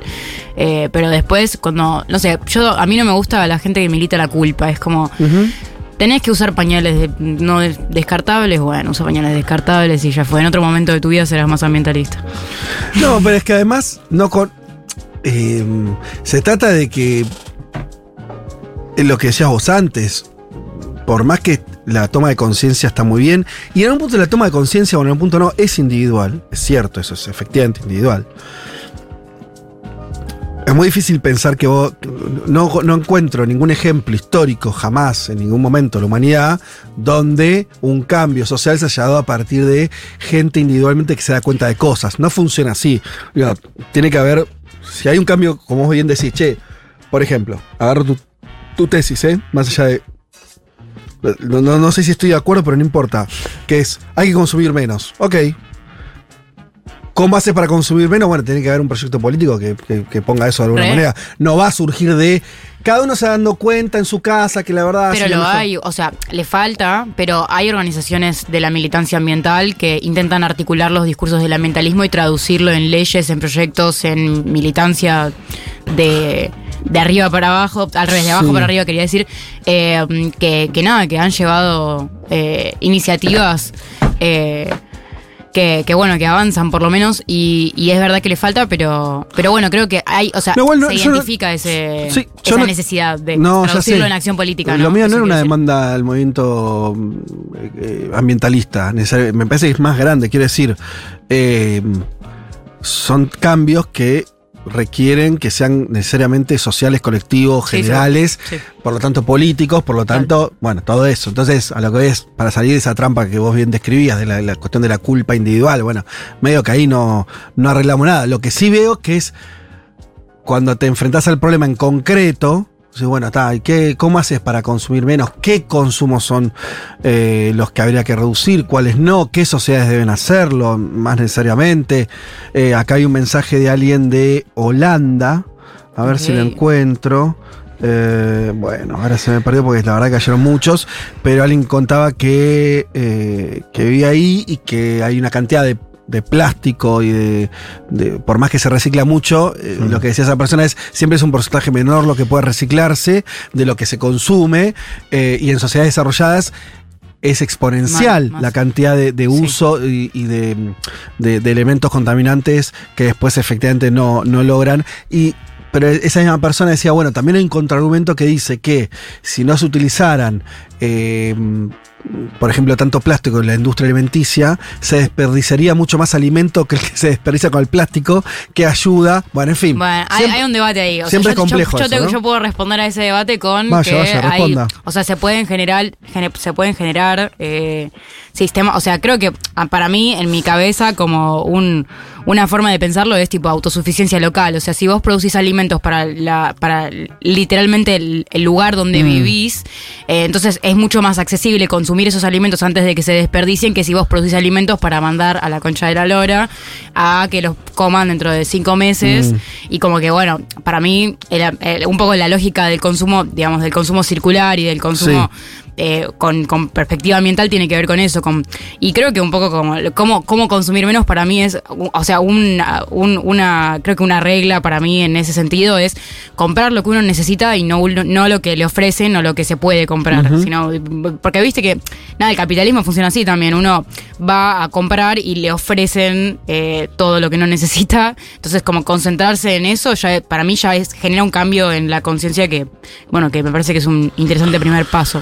Eh, bien, Eh, acá tenía, te iba a agre- a agregar algo. Ay, ¿por qué? ¿Cómo estoy? Acá, acá ingeniera en materiales y científica climática, Ana María Rodríguez Pereira, que dice la salida es exigirle a las empresas que transicionen a dejar de usar plástico. Totalmente, pero Ninguna acción individual va a solucionar el problema estructural, la culpa es un dispositivo para distraer del verdadero problema, agrega. El tema es cómo exigís a la empresa eso. O sea, ¿qué tiene que pasar para que vos puedas exigirle a la empresa eso y que la empresa responda? Y tener poder político. Por eso. ah, no- Y ni siquiera, porque la- fíjate, las, qué sé yo, el Acuerdo de París fue súper ambicioso y lo firmaron empresas transnacionales súper importantes y aún Mm. así, bueno, anda a chequear que se... Sí, pero justamente, pero no hubo acuerdo político. Estados Unidos No hubo- no, lo, no, no, no lo hizo cumplir, después vino Trump. Claro, o sea, pero, porque, pero porque no es con- vinculante, pero porque es muy difícil generar eh, eh, acuerdos internacionales de eh, materia en materia climática o en materia ambiental que sean vinculantes y que eso un poco también el tratado global, el, el proyecto para el tratado global de plásticos intenta elaborar un proyecto que sea legalmente vinculante Mm. y eso es un cambio muy importante en relación al acuerdo de París y a otros acuerdos muy importantes que se firmaron en la historia en temas ambientales. Eh, pero bueno, creo que un poco esa es la disyuntiva, que es a mí lo- también lo que me desespera, tipo, cómo regular las empresas transnacionales, porque Viole, o sea, bueno, te supera, te es- supera el poder nacional, el poder eh, va, eh, tiene no- más poder eh, que, que un. Estado muchas veces. Bueno, yo ahí, ahí pondría una, un, un- un gran interrogante, si eso efectivamente es así, digo. Y por Ojalá ayu- esté equivocada. Por ayuda a la, Me a la no desesperación. Yo creo que las realidades nacionales se imponen siempre. Ojalá. Bueno, pero creo que es lo que pasa. No, no digo que vaya a ser así, digo que es hoy así. O sea, después hay una. hay, eh, bueno, lo estamos viendo con, el conflicto entre Estados Unidos y China. Eh, la- las empresas norteamericanas están. eh, digo, ahí em- empieza un proceso de, de desacople, como se dice, de, de la globalización de los últimos años. No digo que eso sea positivo, por eso está en función, pero sí que demuestra que los estados pue- siguen siendo los que conducen Esos a las estados. corporaciones. Esos estados, Estados Unidos y China. Pero anda a hablar de una empresa transnacional gigante con un PBI más grande que la mitad de los países más chicos que eh, va a negociar a un país con, qué sé yo, 15 mil 15 millones, 15 mil millones de habitantes. Sí. Ahí es diferente, la, hizo unos números medio extraños. Pero bueno, lo que No, quería decir es, decís- un país chico Sí. no es lo mismo que No, Estados- o sea, claro. como que Estados Unidos o China siempre van a tener, van a jugar o a Pero la el- par o para arriba de un, seguramente para arriba Pero de las pautas, las pautas de consumo tampoco la decide Burundi, la decide Estados Unidos o China. Entonces, Dios, lo que ocurra, lo que decían esos gobiernos nacionales, Sí. son lo que va a ocurrir, no lo que defina, eh, no sé, este, una empresa No, química. olvídate. Yo creo que los patronos de consumo son más horizontales, que son más. Tienen, responden a lógicas más locales que, que, que a las de eso. O sea, obvio influyen las presiones del sistema internacional, pero para mí es eh, como que en, en esa relación que en, en tanto los, las cuestiones ambientales no comprenden fronteras nacionales, funciona también al revés. O sea, eh, nosotros no consumimos acá igual que consumimos en que consumen en Europa o que consumen en Estados Unidos, mucho menos que consumen en China. Y no siempre, digamos, nos contagiamos tan fácilmente esos patrones de consumo, aún aunque influyen y moldean como, digamos, la- nuestra vida cotidiana. Eh, bueno, sí, es para discutir porque me parece que ahí es interesante eso. También creo que hay, hay una discusión de si el acento eh, eh, es paradójico, ¿no? Porque el ambientalismo tiene un. y, hasta una, una tradición ahí también vinculada a la izquierda en su momento, eh, de lo internacional, ¿no? Como que el ambientalismo tiene que ser necesariamente transnacional porque hay una agenda. Ahora, la discusión que yo te planteo es, me parece que hay un problema ahí, porque las realidades efectivas, los cambios políticos se producen en términos nacionales, no internacionales. Eh, y ahí donde yo veo que mm, me parece que hay... eh, le, veo un problema en que esa agenda ambiental no esté vinculada más a las luchas nacionales, porque ahí es donde creo que después se juegan incluso las mismas regulaciones. Yo te ponía el ejemplo de Estados Unidos y de China porque son los, los estados más grandes, más fuertes, más soberanos. Eh, pero después que en cada uno decís, bueno, en Argentina vos no vas a eh, redefinir como las pautas de consumo y demás, pero por ahí sí podés redefinir, el, Estado Nacional puede redefinir eh, vos dijiste pautas de alimentación, podés definir a la escala que vos tengas. Pero bueno, es una discusión, ¿eh? Si, si hay que ir por una agenda internacional, global, eh, o si las disputas son nacionales. A mí me parece que el escenario que nos muestra el mundo ahora es que lo que prevalece es lo nacional. Es que se, sobre lo se global. articula a través bueno. de lo nacional, yo estoy de acuerdo con eso. Lo que pasa es que cuando, o sea, vos decís la realidad efectiva son las políticas de, de los estados nacionales. Bueno, el cambio climático es una realidad efectiva que actúa por sobre esas lógicas nacionales. Entonces, cuando vos tenés problemas eh, digamos, globales, no, no necesariamente lo que quiero decir es que prevalece una lógica global, porque en sí, nosotros pensamos muchas veces en lógicas nacionales y las negociaciones generalmente se dan en lógicas nacionales, pero hay más actores que entran en juego porque tenés la sociedad civil, la acción eh, de, de- de iniciativas locales que juega mucho en temas ambientales. Por ejemplo, qué sé yo, un, un ejemplo para tirar una. En Bolivia nacionalizaron el litio porque los campesinos eh, pidieron que se mm, llevara una iniciativa al gobierno para que se, Sí. para que se nacionalice el recurso y para poder gestionarlo ellos y, y ellos fueron los que lo operaron, entonces hay, hay muchas lógicas que prevalecen y creo que en- este es uno de los tópicos de la agenda del sistema internacional a la cual responden digamos, las lógicas de los tres niveles, que serían el nivel subnacional, el nivel nacional y el nivel internacional. Entonces tenés tipo actores del, sistema internacional como organizaciones no gubernamentales o como empresas transnacionales, sobre todo, que me parece que es el actor más interesante en estos temas. eh, y después tenés estados nacionales y bueno, organizaciones de la sociedad civil, etcétera, etcétera. Pero creo que es más engorroso, digamos que no es tan lineal, no es bueno, Estado negocia con Estado, sino que es, bueno, hay todos estos intereses, hay todos estos actores y todos estos actores son los que se tienen que poner de acuerdo porque al final del día en temas ambientales, cómo se lleva adelante esa agenda de políticas públicas implica que se involucren los actores subnacionales, entonces tiene que haber participación de, esa parte de, la, población también, digamos, de, ese actor en el, en el escenario de actores que estamos viendo para estas cuestiones. Bueno, tomado el debate, ya lo seguiremos. Vamos a, a lo que algunas de las cosas que le prometimos que tenía que ver con las elecciones en España. Votaron finalmente en elecciones autonómicas. Esto es eh, regionales o subnacionales. Para ellos no, subnacionales sería una sería, eh, es un contrasentido, pero Sí, Cataluña no estaría de acuerdo Claro, con eso, por ejemplo. exactamente.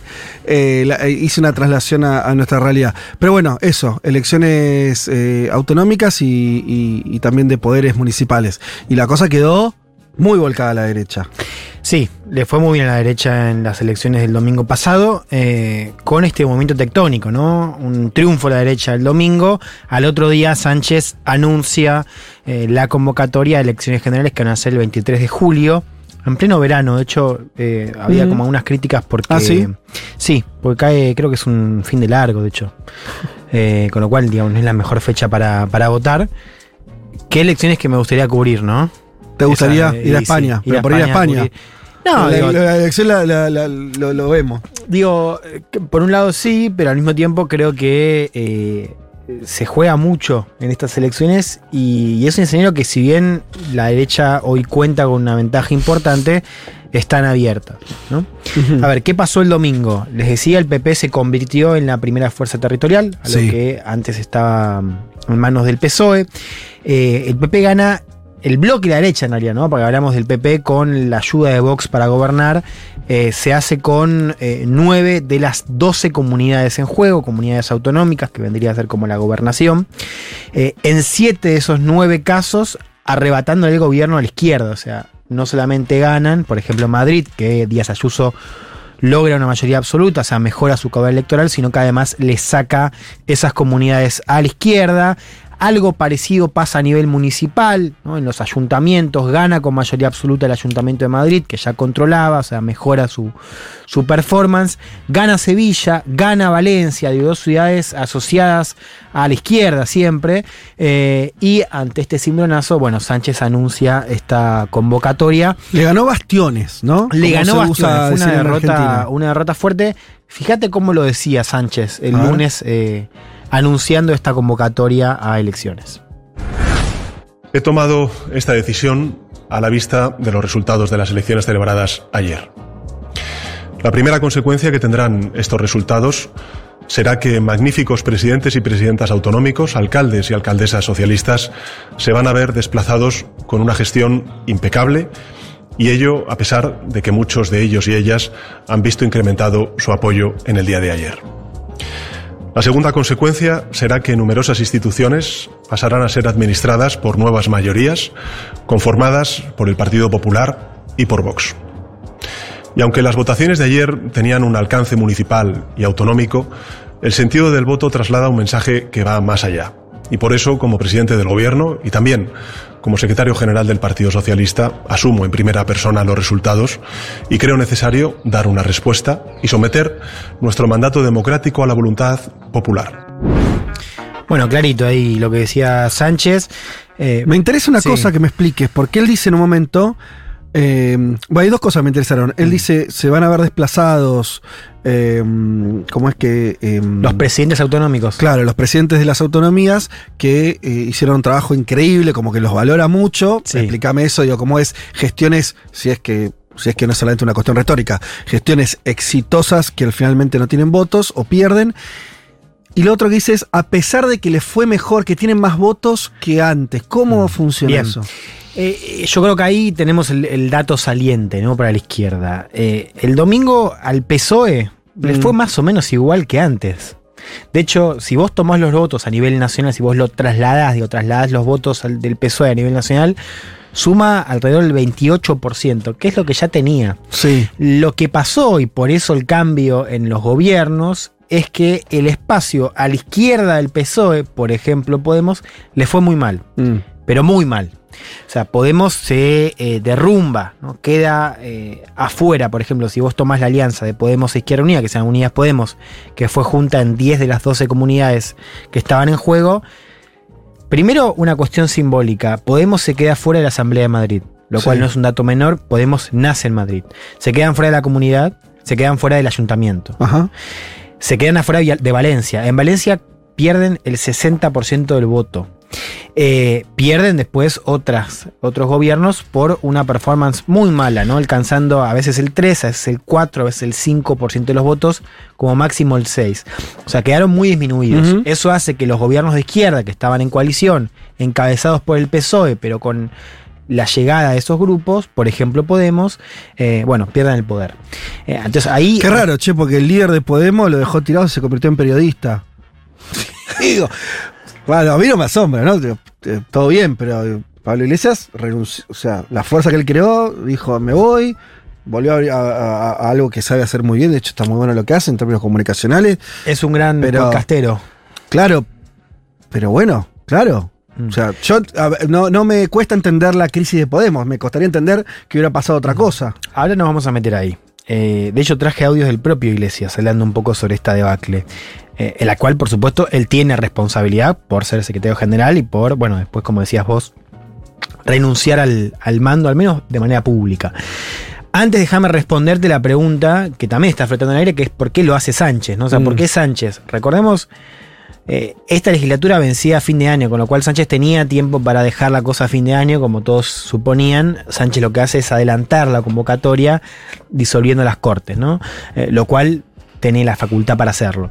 Eh, Sánchez lo hace creo que por dos cosas, ¿no? Primero para movilizar al, al voto de izquierda, ¿no? Llamando a este voto contra la posible coalición de Vox y el PP a nivel nacional, que es un poco también lo que decía en el audio que escuchamos recién, eh, y un poco para cambiar el eje de la discusión, o sea, para que no se hable tanto de lo que fue la derrota de la izquierda en la elección y ya se empieza a hablar de las generales, ¿no? Cambiar un Sí. poco el eje. Claro, Como una pero son las golpe- razones del adelantamiento. Exacto, decís. un golpe de tablero, un golpe de timón.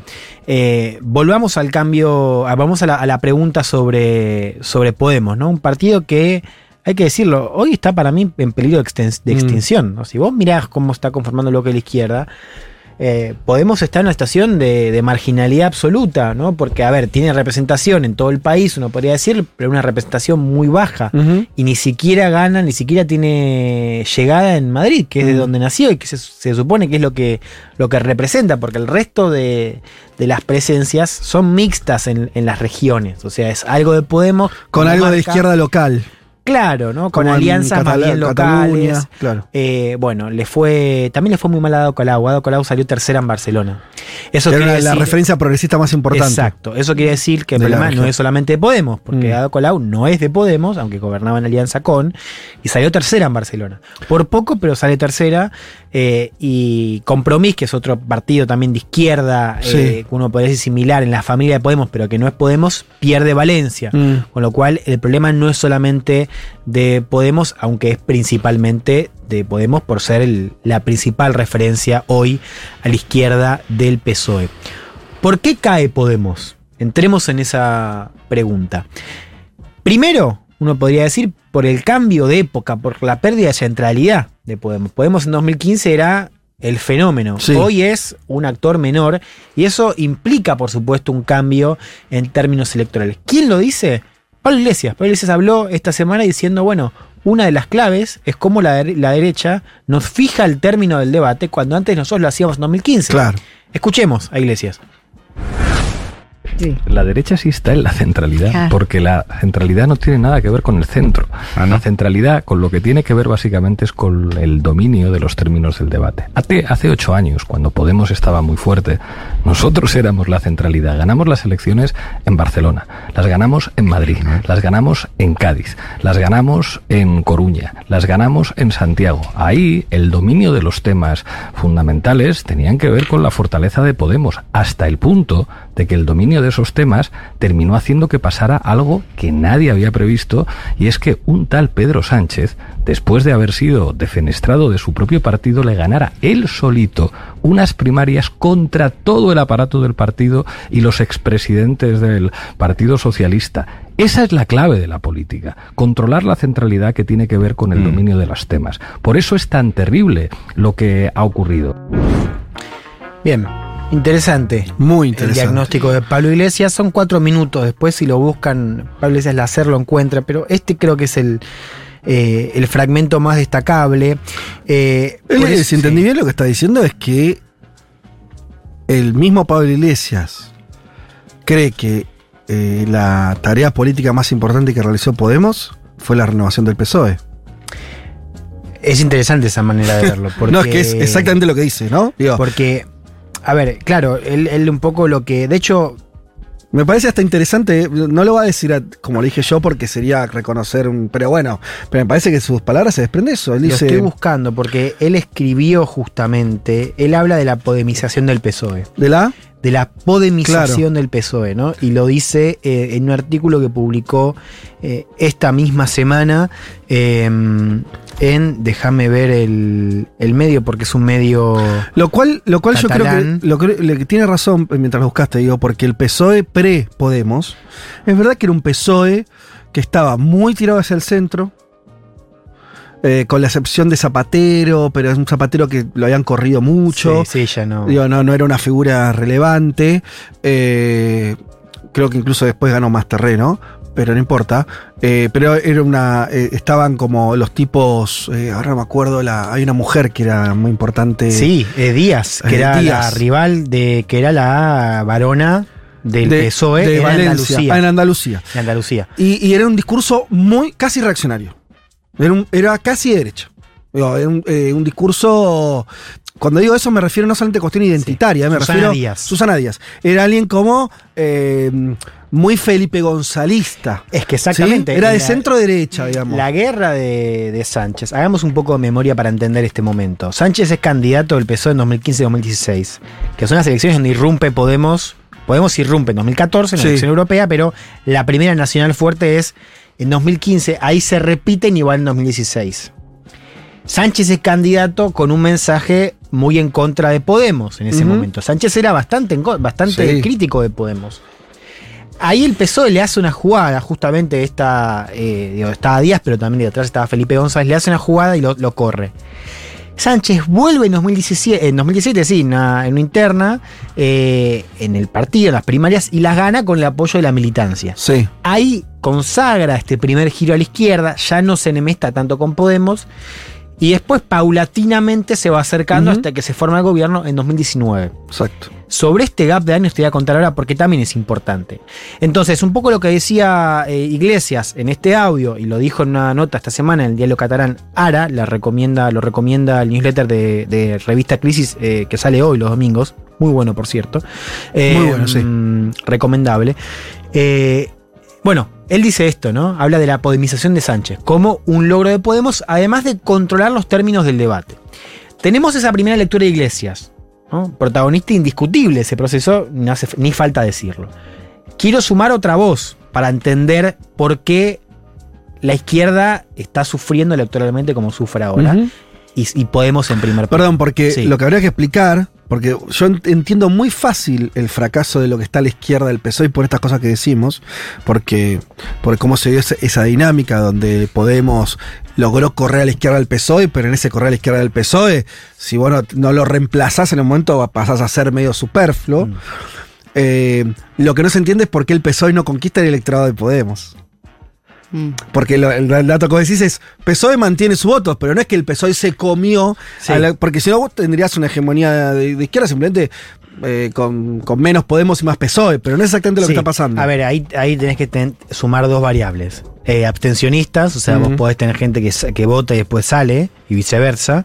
Y después podés, podés tener un número similar de apoyo a PSOE, pero con cierto recambio. Es decir, que haya votos del PSOE que se vayan a la derecha y votos de la izquierda que se van al PSOE. Con lo Ah. cual, PSOE se queda igual, pero con otra composición con otra electoral. composición del voto. Ok. Escuchamos la cuestión ya electoral, o más bien electoral, más bien de centralidad en la agenda. Sumémosle la pata cultural y entendamos, porque esto sirve para pensar todo el espacio, si querés, iberoamericano. La voz es de Inigo Rejón, eh, cofundador de Podemos, ahora distanciado de Iglesias y de la directiva, con su propio partido, que se llama Más, Más País a nivel nacional, Más Madrid en Madrid, que es su, su epicentro. El Rejón habla antes de la elección, esto es antes del domingo pasado, hace dos meses, si mal no recuerdo, en un ciclo de entrevistas que yo recomiendo mucho, se llama La Fábrica, y lo conduce Gabriel Rufián, que es este diputado de Esquerra Republicana, es catalán fantástico, debe ser para mí el mejor orador de la política española por lejos. Eh, estuvo también Pablo Iglesias, lo pueden escuchar. Errejón habla sobre la ola reaccionaria. ¿no? Ujú. Vos hablabas de ola, bueno, y él dice, después de nuestra ola progresista nos llega esta ola reaccionaria en tres dimensiones clave. Escuchemos a Rejón. Soy una mujer. eh, No, no, es el anterior. ¿No está? Bueno, no está el audio. Eh, bueno, lo que dice. Lo que dice Rejón es que eh, hay tres eh, cuestiones que eh, podemos. Mejor, mejor dicho, la cuestión la, la ola progresista introduce en términos de, fem- de feminismo, en términos de España, ¿no? Del republicanismo y la disputa sobre la nación, y la cuestión sobre el buen vivir. ¿no? Ajá. eh, sobre eh, más bien la cuestión de la igualdad y la Sí. desigualdad, que, que Podemos introduce en 2015 y 2016 y obliga al centro a, eh, a discutir en sus propios términos. Esas tres olas cambian eh, radicalmente. En la cuestión del, pro- del- del feminismo cambia una, un backlash por el tema, recuerdan el- el- la cuestión de la manada como un tema que genera la entrada, el caso de violación grupal que se da en el debate eh, en la elección de Andalucía, que es la primera que gana Vox. En la cuestión nacional con Cataluña, ¿no? En 2007 tenemos el referéndum en, Cataluña que genera un backlash terrible por parte de fuerzas nacionalistas, sobre todo Vox, también ciudadanos en ese momento que capitalizan en Cataluña. Y la cuestión del buen vivir, eh, Errejón lo plantea muy bien, por eso igual me gustaría que encontremos el audio, si, se puede, eh, porque Errejón dice esto de, eh, ahora el, discurso es, che, eh, ustedes entran al gobierno, la están pensando mejor, nosotros seguimos igual. Claro. ¿Entendés? Como ustedes ganan mucho mejor que antes, están en el gobierno, yo estoy igual. No me cambió la vida. ¿Quién diría eso? Un votante quizás seducido por eh, los planteamientos de igualdad de Podemos, eh, que, eh, bueno, no los vota más. ¿Se entiende? O sea, que le recriminan a la dirigencia del partido que ellos sí mejoraron Claro, su que situación. ellos individualmente lo, lo tenemos. Escuchémoslo. Ahí A está. ver. de la extrema derecha en España se nutrió como de tres rencores. El rencor contra Cataluña. En otros países la extrema derecha ha crecido más por el, por el racismo. Yo creo que en España ha crecido más por el anticatalanismo, fundamentalmente. El rencor contra Cataluña, que habla de una identidad nacional española frágil, que se siente muy amenazada, siente muy amenazada, muy amenazada en su ser, porque se ha afirmado también siempre contra las periferias. El rencor contra el feminismo, que a muchos hombres les pone como a la defensiva, digamos, ahora, me- ahora voy a tener que pedir perdón por ser como soy, ¿no? En lugar de plantearse qué lugar tengo, qué me pasa a mí, qué me hace a mí el patriarcado, ¿no? Y el rencor contra la propuesta igualitaria que supuso el primer Podemos en su momento. Mira, decían que venían a cambiarlo todo y fíjate ahora lo bien que están ellos y yo estoy mal, ¿no? Cu- El rencor contra esas tres olas, cuando esas tres olas, el feminismo, el 1 de octubre, digamos, y el movimiento igualitarista que intentamos, que venía el 15M, cuando esas tres olas empiezan como a decaer, viene como la ola reaccionaria que viene a decir, lo ves, si al final nada sirve para nada, nada cambia nada, eh, pues dejémonos de tonterías, ¿no? Habéis estirado demasiado la democracia y esto no le ha hecho ningún bien al país. A ver qué os habéis creído, que este país al final es nuestro, de los que ganamos la guerra, ¿no? Em, Bien, clarito, ¿no? Eh, esos tres anti para mí son clave para pensar hoy eh, el, el avance de la derecha a nivel cultural. El antifeminismo, como un componente central, yo no sé cuán lejos estamos de eso hoy, naturalmente.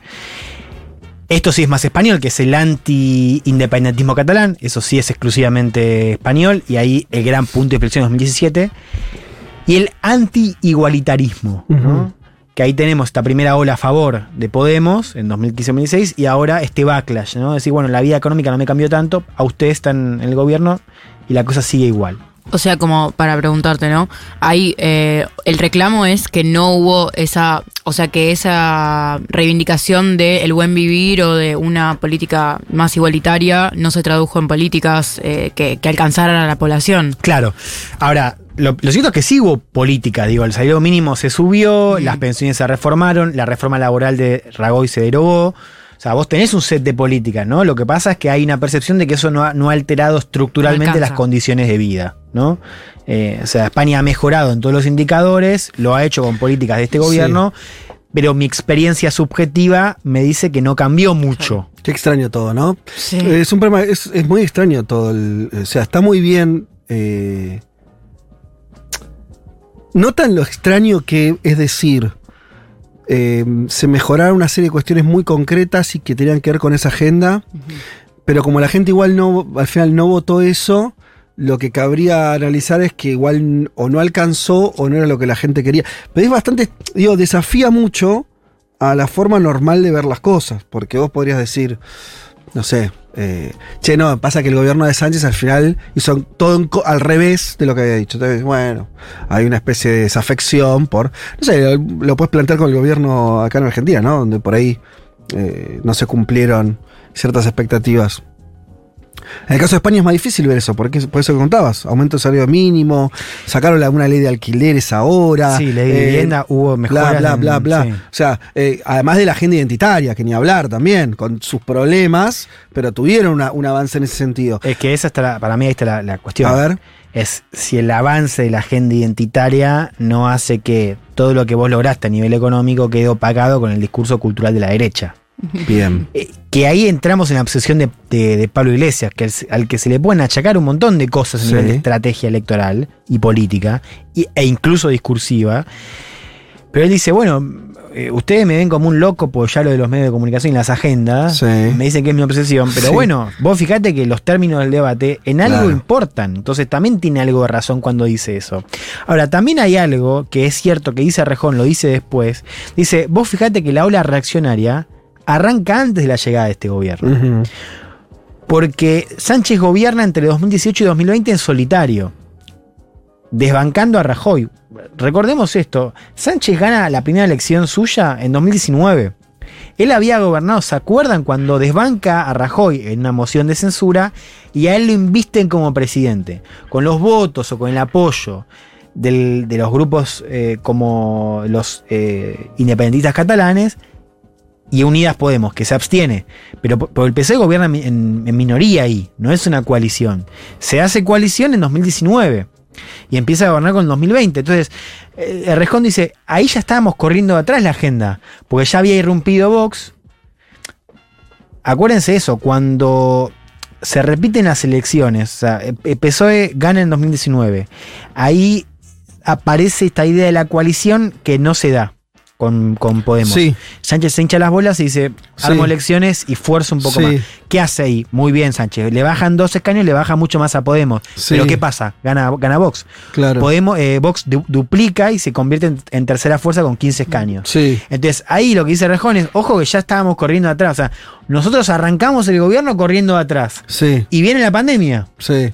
Que la pandemia hace que muchas cosas que antes parecían totalmente imposibles de una lógica pública, de izquierda, como Sí. hablar de nacionalizar, de pronto parezcan posibles, Pero bueno, al mismo tiempo, a nivel cultural, las izquierdas también empiezan a sufrir, ¿no? Se sufren, más allá de las cuestiones propias de la pandemia, con esto que decía antes, la cuestión catalana, la cuestión del feminismo y la cuestión de O sea, la agenda igualitarista. Eh, básicamente lo- le- la idea en la que yo estoy, estoy de acuerdo, pero me parece que es una idea que le falta mucha precisión, es que efectivamente lo que hay es una ola reaccionaria, ¿no? ¿No? Es- Sí. es básicamente, digo, tanto Pablo como...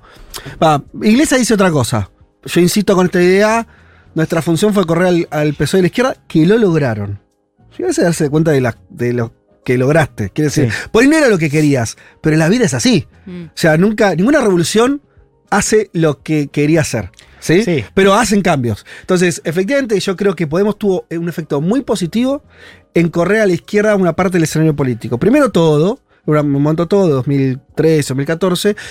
Fe- Efectivamente, después el este PSOE de hoy está más a la izquierda del PSOE anterior. Ahora, en términos estos más concretos, ¿no? De, de- de- de gestión de gobierno. De hecho, además hizo un gobierno en coalición, que también era una novedad. Sí. Ahora, es verdad, hay lo, lo- lo otro que creo que nos cuesta pensar, yo no sé por qué, creo que noto a veces una, como, como si tocar una fibra demasiado sensible, que para mí, ¿eh? esto tiene que ver con el debate de Twitter, o sea, cómo se discute hoy, que, que es una discusión medio berreta. Hay una, vos tenés una agenda mm, progresista, la aplicás. Lo esperable es que haya una reacción. Quiere decir, eh, Argentina, votaste el aborto. Hubo un avance, y eso como fin, digo, después tuviste un montón de, de- de- de leyes y de cosas que fueron todos en una, en una misma dirección. Vas a generar una reacción. Y la reacción va a ser por derecha. Mm. Porque si, de hecho, si lo que hiciste tuvo algún sentido, es que tocaste algún interés y vas a generar una reacción. El problema es que decir eso es leído como, como si la- el culpable de la reacción sea esa agenda. Yo digo sí. Es el culpable. es todo el chiste el asunto. El tema es qué haces con eso. ¿Viste? Porque a veces se corre. Entonces no, pasa que hay una, una ola que no sé, que no responde a nada. Sea, ¿Cómo no responde a nada? A algo tiene que responder. Yo entiendo que todos. En España hubo avances muy en paralelo a la Argentina. En identidad de género, ¿no? Digo, ellos ya tenían el aborto, pero en otras hubo una, Sí, como sí. una Y correlación. de hecho, justo que ayer fue ni una menos, eh, justo pensaba. Exacto. Ayer fue ni una menos, 3 de junio, una marcha como todos los años eh, destacable, eh, que además es un movimiento que pega de manera internacional. Perdón por ese paréntesis, pero lo que quería decir era que eh, cuando pensaba en este en esta agenda, cuando eh, Juan hablaba de, eh, bueno, Juan y, y también en los audios, esta cosa de como el antifeminismo como una de las de los elementos que eh, nada, articulan este discurso más reaccionario o más crítico.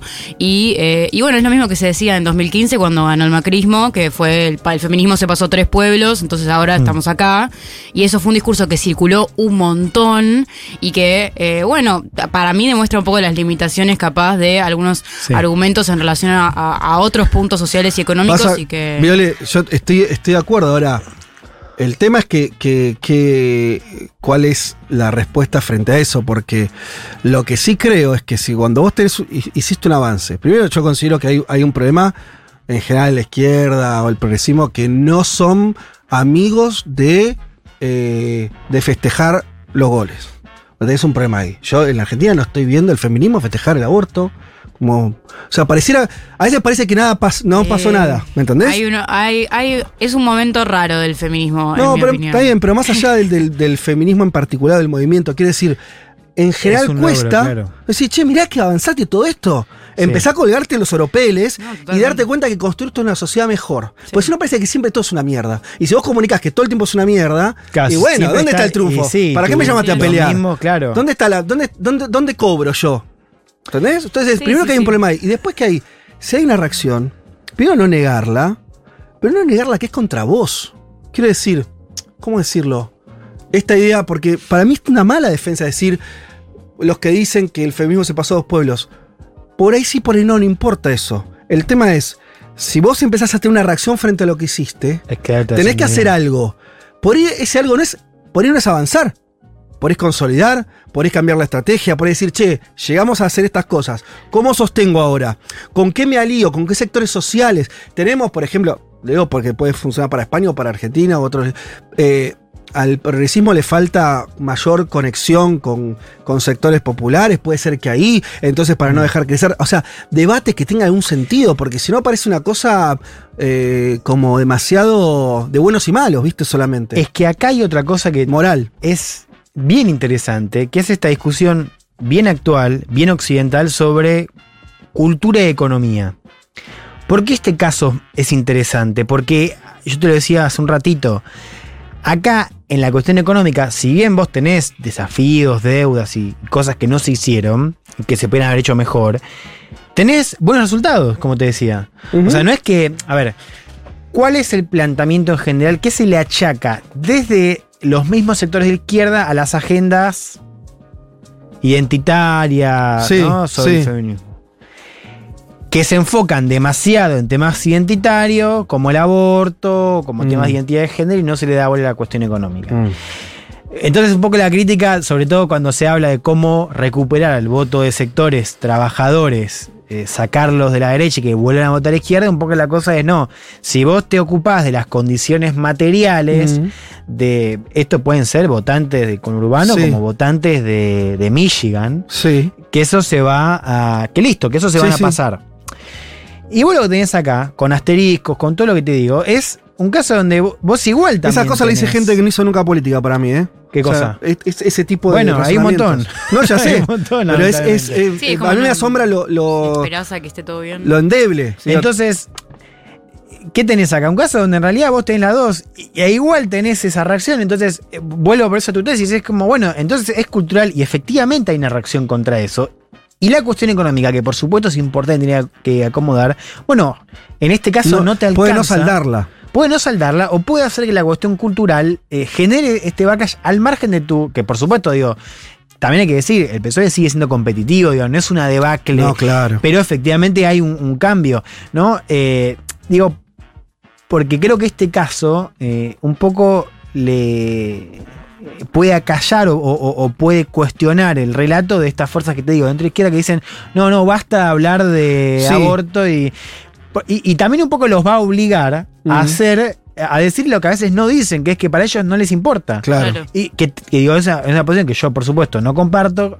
Pero bueno, digo, eh, eh, hay muchos que se escudan en. No, no, sí, yo creo que es importante, pero no es tan importante. Entonces vamos, vamos a con la economía. Mirá que acá tenés un caso donde igual las dos. Y Black, el Black lo tenés igual. Es que, es que yo. ay, bueno, perdón.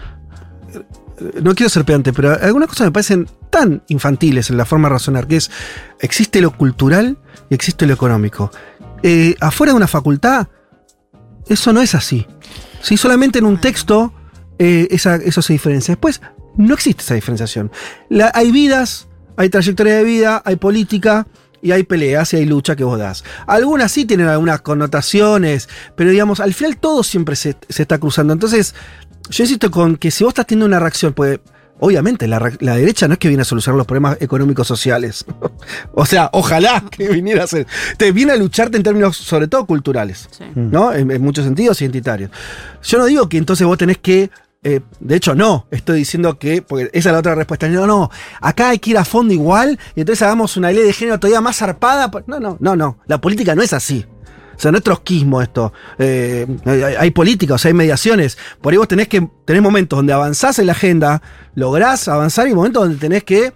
eh, replegar un sentido defensivo de simplemente decir, bueno, ahora viene por una serie de cuestiones que me superan, viene una reacción, yo tengo que buscar la forma de articulación política para sostener eso, o sea, para que los pibes no se hagan eh, antiabortistas, ¿no? Bueno, ¿cómo hacemos eso? ¿Es un desafío político? Yo si me parece que se le tienen que preguntar los movimientos así, no solamente en un, en un sentido utilitario, como decir, no, menos, menos eh, cultura, menos eh, agenda identitaria, más economía, eh, sino pensar en términos políticos cómo enfrentas a la derecha o a esto, eh, o a los sectores Sí, ultraderecha hay algo, de tus fortalezas. De, de- de una, una cosa que para mí también es, es bastante, mm, por lo menos poco estratégica, que es hacer de cuenta, o sea, como la idea de volver el tiempo atrás.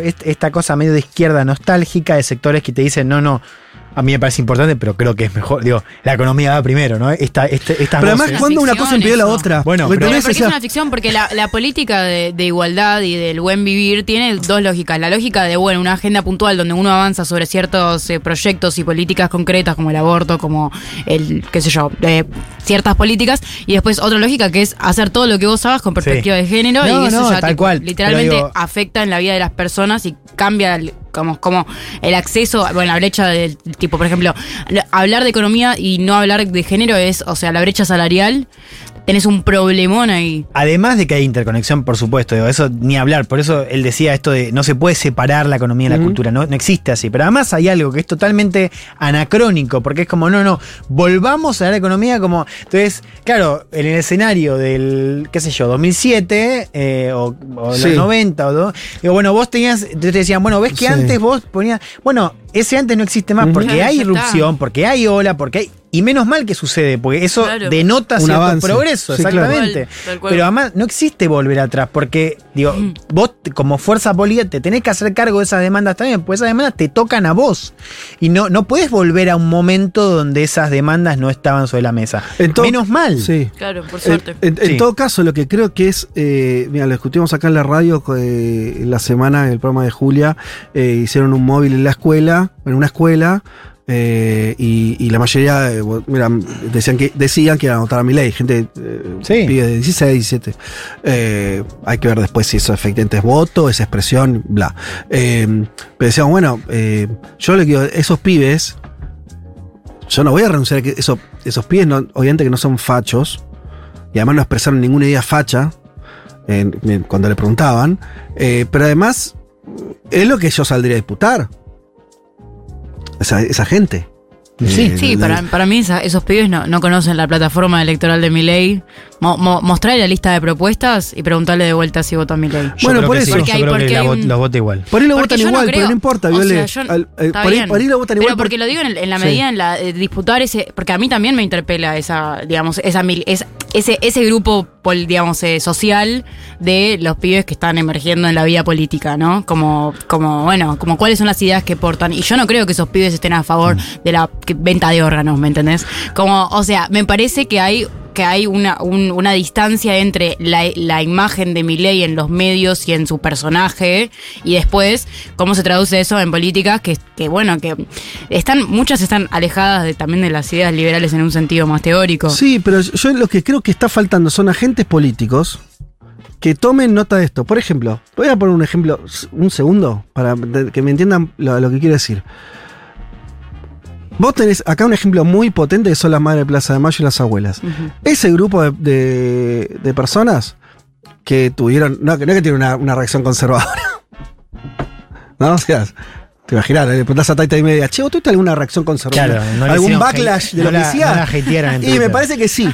Capaz. 40 años tuvieron de backlash. Bueno, ¿qué hicieron? Porque acá sí hay un tema, ¿eh? que me parece, a veces sí me parece que el progresismo descuelga y piensa que la agenda. Creo que más. Creo que parte del problema de pensar que está la economía y la cultura, o la identidad, es parte del progresismo, ¿eh? Fundamentalmente que creen que esas cosas van separadas. Las abuelas y las madres se la pasaron generando un discurso social. No hablaron solamente de justicia para sus hijos, que obviamente. Quiero decir, por eso se ponían al quedado la política identitaria, entre comillas, ¿no? Yo lo único que pido es justicia para que, el, que mató a mi hijo vaya preso. Todo lo que vimos en Argentina, sabemos que, ninguna línea, ni de madre ni de abuela, dijeron eso.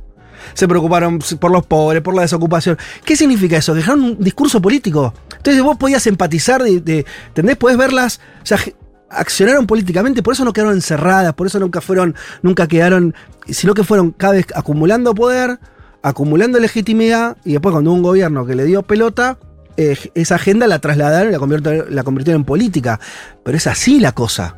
Ahora, si vos pensás que solamente, pues esto sí me parece que es una crítica que empezás que, hay que poner, y lo vi en la Argentina en los últimos años, yo lo vi desde instancias gubernamentales fuertes, ¿no? Esta idea como medio, yo puedo generar una agenda de identidad por arriba, que no me importa, digo, esto está bien, moralmente está bien.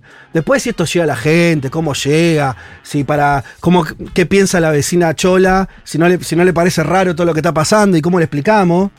Porque la, la diversidad sexual hay que explicarla, ¿eh? No es que ¿no? La tolerancia en ese sentido, los derechos, más que la tolerancia, Eh, sí. los derechos, hay que explicarlo eso. Mm. Pero hay que explicarlo políticamente, no en un cuadernillo solamente. Entonces, a mí me parece que hay un, fa- una, un hueco Sí. político que yo lo veo en todos lados, en España ni hablar. Quiero volver a España para cerrar esta Sí, por idea. favor, fuimos. Y, y la idea tiene que ver con. Hay que empezar a, a estudiar y a entender mejor ese link entre cultura y economía.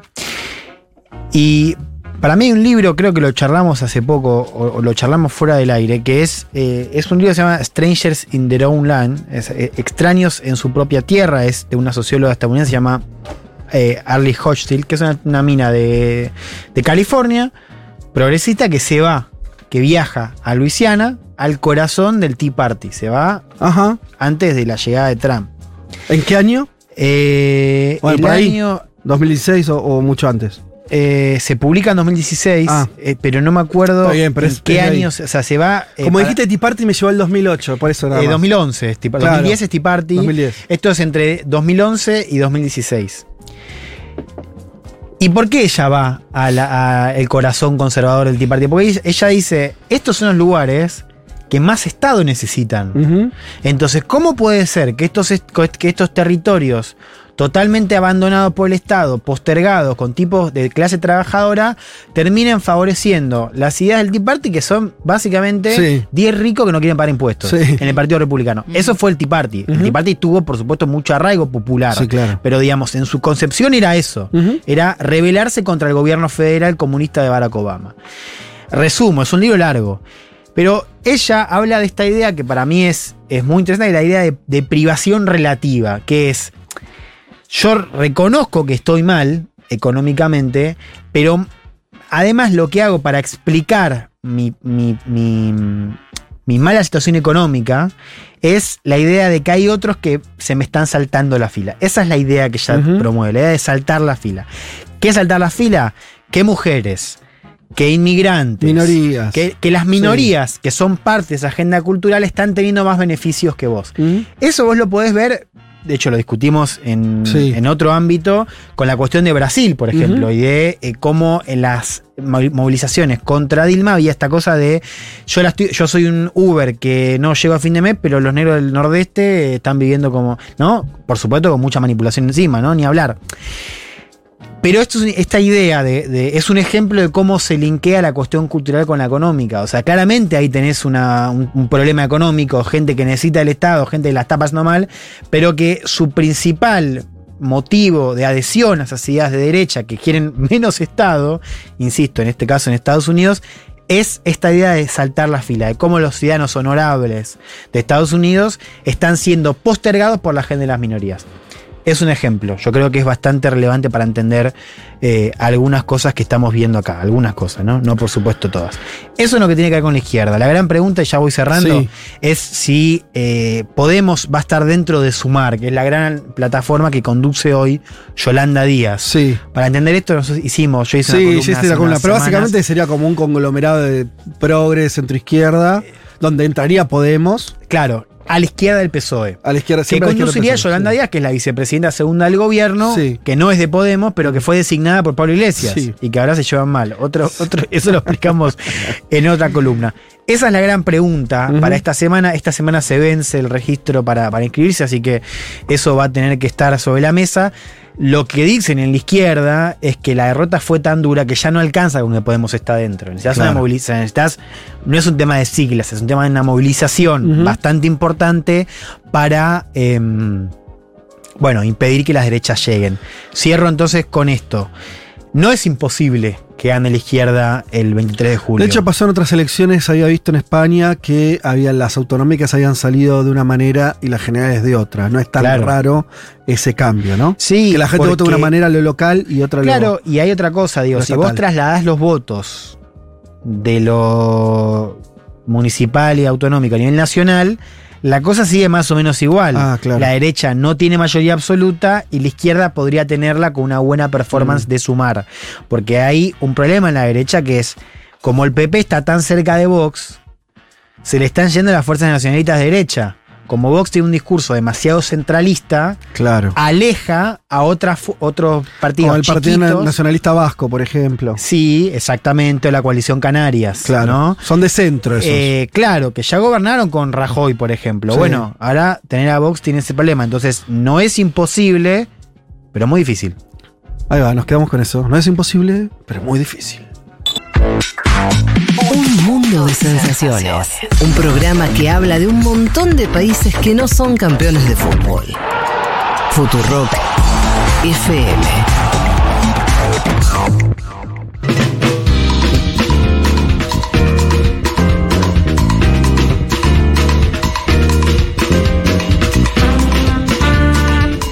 Fede, no chamulle, ya sabemos que vos le dijiste a, a Juanma que no vaya para poder hacer alarde de todo lo que te gusta Bukele. Ah, qué gracioso. Bueno, este, no, de hecho, de hecho me pasó. Estoy casi en el peor de los mundos. Porque mm, yo sigo, como los que escuchan este programa por ahí lo saben, sigo de cerca, ponele lo, lo más que puedo, el proceso en El Salvador. Eh, y al mismo tiempo, Juanma eh, arma su columna. Y yo, bueno, perfecto. eh, y, y entonces ahora yo voy a hacer una la columna de él, pero de algo que también yo sigo, así que voy a estar en medio de una estación así como mm, barrenando la ola. Veremos cómo sale. Em, bien, les decía, Bukele cumplió cuatro años al frente de El Salvador. Em, en esos años pasaron varias cosas, básicamente tres, diría. La pandemia, nunca olvidemos la pandemia, que condiciona a todos en todos los lugares. Eh, Bukele asumió en el 2019. También lo otro que pasó es que Bukele asumió, si bien con una legitimidad muy importante, porque ganó las elecciones con más de la mitad de los votos, sin poder institucional. Bukele ganó la- las elecciones presidenciales y el otro día tenía un Congreso más opositor que oficialista, eh, el Poder Judicial no tenía nada ahí, eh, no sé, la policía, sí, el Estado mismo, porque era alguien que nunca había estado en, en- en, eh, como conducción del país. Entonces tenemos un proceso de eh, donde Bukele va desde esa situación hasta ahora donde eh, justamente ¿no? sus críticos, una de las cosas que advierten es que Bukele eh, se acerca a la suma del poder público. ¿Eh? de alguna manera.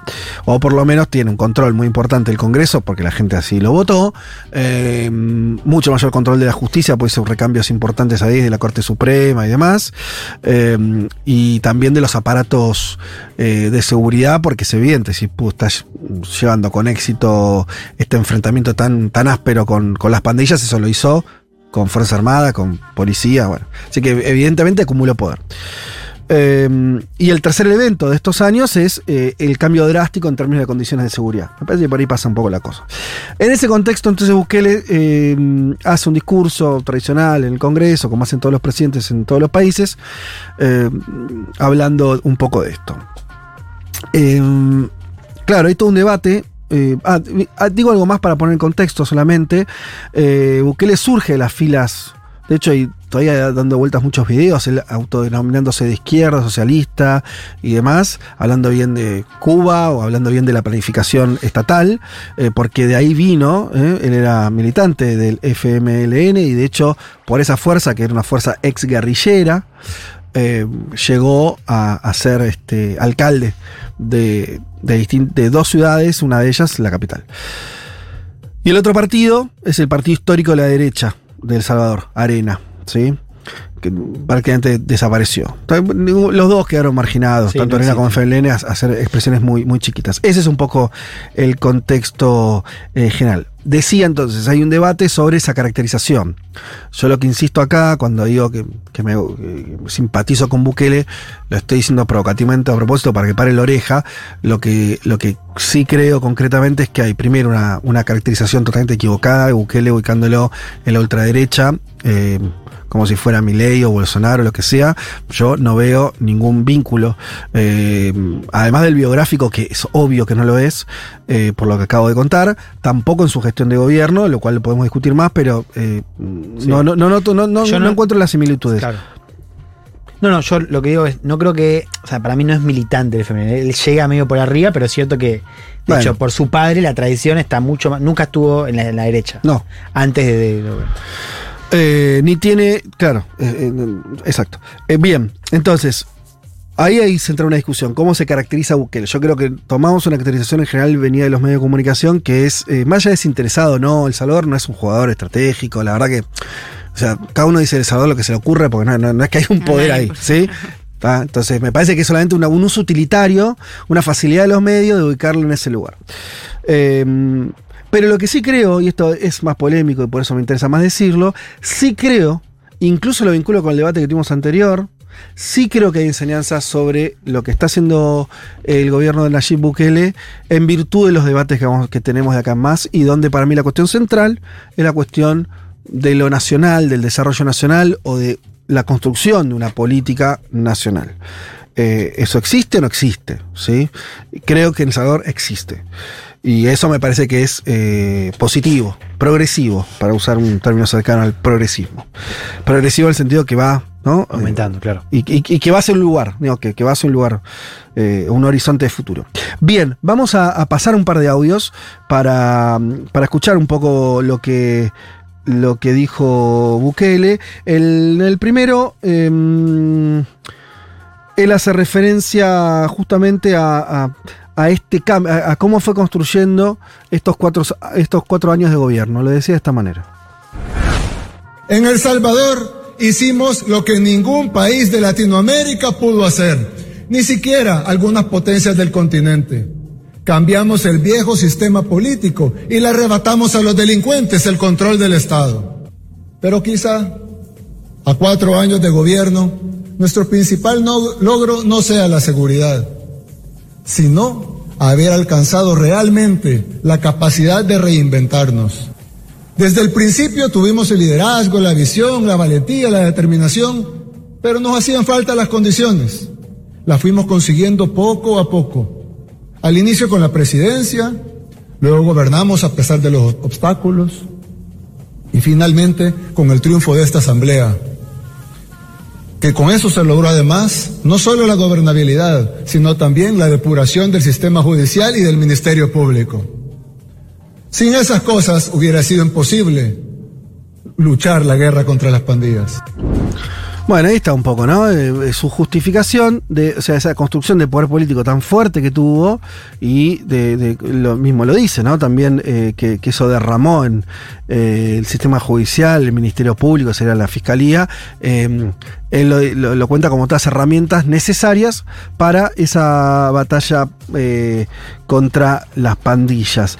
Eh, mandame el segundo audio que te dije que iba pegado a este, Maini, si lo tenés ahí. Al fin, los salvadoreños ya pueden pensar en otra cosa que no sea evitar que los maten. Ya podemos aspirar a más. El Salvador es otro país. Ahora, de verdad es nuestro. Ahora los comerciantes pueden pensar en cómo vender más, cómo mejorar sus servicios, cómo abrir nuevas sucursales. Ya no están pensando en cómo pagar la extorsión a fin de mes o que los maten por no pagarla. Los jóvenes pueden pensar en un futuro diferente, en lugar de ser únicamente reclutados o asesinados por las pandillas. La gente está pensando a dónde ir o qué más hacer el fin de semana. Ya no tienen miedo de estar afuera todo el día o regresar tarde a su casa. Lo que antes era privilegio de unos pocos, ahora es lo cotidiano para todos. Bueno, acá me parece que lo que es interesante, digo, se entiende todo, no, no hay que andar traduciendo, me parece mucho el, discurso. Lo que, lo que acá yo rescato, y, es algo que también se lo escuché, estaba buscando acá, ahora la nota no, la encuentro, eh, de un analista que de hecho es eh, de- era del FMLN también, y, pero de una formación de izquierda y ha participado en la guerrilla, eh, donde el planteo es que lo que, está, lo que ocurrió en, lo que está ocurriendo en El Salvador es un Estado recuperando sus, eh, sus funciones básicas, ¿no? En principio está de dar no, ni siquiera seguridad, por eso puse este, este pedacito que, eh, que agregué del discurso. Y esto, lo, de hecho, lo puedo hablar en La Plata con un, un, este, salvadoreño que vive acá, eh, que vino a estudiar. Y que efectivamente decía, mira, es, cierto, antes yo estaba acostumbrado cuando era chico que no, podía ir a, visitar amigos, no, no, no existía eso. Vivía en la sociedad parcializada en, se- en zonas que tenían que ver con la división territorial de esas pandillas por control eh, eh, territorial. Por ahí no dimensionamos la gravedad de eso, pero vivir en un país que funciona así y hablando y, y tratándose además de un estado muy chiquito, porque El Salvador es un estado pequeño, con, con cierta, con mucha debilidad, a lo que se le imprimió un poder zarpado de estas pandillas, que además estaban organizadas, centralizadas en su comando y demás, eh, y además con disputas, por supuesto, eh, violentas. Bueno, eh, estaba totalmente coartada la libertad de movimiento, de, de- de bueno, lo dice Bukele en otro momento, ¿no? De abrir un comercio, de mandar a tus hijos a la escuela, digo, todo eso estaba como, como muy, este, este, como que vivía en un estado de guerra, porque eso es lo otro que, habría que entender el que tuvo una guerra formal, una guerra civil, con justamente el FML en un lado, el otro lado los paramilitares y el ejército. Hay un proceso de paz, y es a donde siempre se para Bukele para decir, ahí, ahí también empezó otro problema. Ese proceso de paz que tuvieron, que fue positivo, porque salieron de esa guerra civil, es el inicio del país de las pandillas, para decirlo de una manera, ¿no? Donde empieza, se reconvierte, no es que la paz, la gente entregó todas sus armas y todos se convirtieron en buenos vecinos, sino que las pandillas tienen su origen en esa situación militarizada del país. ¿no? Entonces, medio que se privatiza la guerra, se, tran- se transforman estas pandillas en, actores de, mucho peso y que los suce- sucesivos gobiernos, ya sea de del FML, no logran controlar hasta la llegada de Bukele, que lo hace de la manera que todos lo vimos a través de ese video de esa cárcel, ¿no? O sea, que también es parte de las críticas a Bukele, tiene el 1% de la población del Salvador en Sí, cárceles. Con denuncias probadas de eh, personas inocentes, miles de personas inocentes que, digo, más allá del caso de hacinamiento, que es muy brutal y lo pueden ver en esos videos, las denuncias tienen que ver también con métodos de encarcelamiento a jóvenes que están ahí por, cito textual, eh, nerviosismo en interrogantes, en interrogatorios, o tener tatuajes o parecerse a pandillero. Mm. Entonces vos tenés en la cárcel gente que es probablemente pandillera, digamos que, que- pero tenés muchas filas por debajo y gente que no tiene nada que ver y está dentro de la cárcel y no tiene acceso eh, a un juicio porque el propio régimen de excepción lo que hace es eh, El- elimina derechos eh, Sí, constitucionales. pero es la, la- la- la figura es, o sea, elimina la- el, el- ahí está, los límites de la prisión preventiva, entonces vos estás pateando el Sí. juicio y están adentro de la cárcel. Y además eso eh, que, que bueno, que es, es, parece una instancia anterior a otras situaciones como más extremas que se han vivido capaz en, en otros países de la región, por ejemplo en Colombia, que ahora a, a través del gobierno de Petro se está haciendo una reivindicación de los falsos positivos que durante la- la- los enfrentamientos con la guerrilla en el gobierno de Santos eh, se llevaba adelante así una, el, el- lo- a la policía y a las Fuerzas Armadas se la premiaba por eh, cazar guerrilleros. Y entonces en esta lógica que pasaba en, en, digamos un montón de gente inocente quedaba dentro de este de estos grupos de manera digamos no no, no aleatoria pero sí de por de cara, de cara en la mayoría de los de los casos y, y que bueno son violaciones a los derechos humanos muy graves y que digamos creo que en nuestra región es como son temas muy delicados de pasar por alto, porque yo entiendo la situación de, eh, de bueno, de, de- de las coimas, de, de- de los sistemas de pago, de- del control, te- que, digamos, del problema del control del soberano del territorio por parte del Estado Nacional, pero por otro lado, o sea, hay, qué sé yo, hay, hay, hay algunos, hay algunos temas en relación a los derechos humanos que me parece que, eh, digamos, no, no, no deberíamos pasar por alto o decir como, bueno, funciona en pos de un objetivo mayor que, que, que nada. Porque, no sé, me parece que, hay- que acá en América Latina tenemos un, y en Argentina especialmente tenemos como ahí un punto sensible y no sé, me parece que es algo muy valioso ¿Qué es el punto sensible? eh, la reivindicación de los derechos humanos y la necesidad de protección de los derechos humanos por encima de objetivos de seguridad. No, igual sí, est- estoy de acuerdo y no. O sea, estoy de acuerdo que los derechos humanos es una es algo que vos tenés que defender. O sea, quiere decir, lo exagero, ¿no? Si, eh, no sé cuánto, cuánto lleva detenido Bukele, 70.000 personas en la, una cifra Sí, así más de bestial. 60.000 60.000 personas. Sí, sí, sí. Si a una persona la cagaron a piña es un problema de derechos humanos. O sea, no, ya está, no importa. Eso es así. Ahora, sí me parece que, que hay. que. mm, O sea, sí me parece que. que, mm, que- que el objetivo de vos no tener una pandilla controlando tu país es un objetivo totalmente prioritario. O sea, no me parece un problema de seguridad. No es un problema, no es un problema de me están robando mucho en Palermo. O sea, vos es tenés. Vos tenés una situación que no sé si creo que no le ocurrió a este nivel de otro país todavía en América Latina. Creo. Porque lo de Colombia, vos de última tenías guerrillas. O sea, tenías una estructura con lo cual negociás políticamente. Mm. Una guerrilla dice, bueno, mira, yo quiero reforma agraria, quiero, bueno, el gobierno sí, no, qué sé yo, negociar. ¿Qué negocia con una pandilla? Si, lo- si la pandilla lo único, lo único que necesita es que el Estado no esté. Porque no, no tiene objetivos políticos.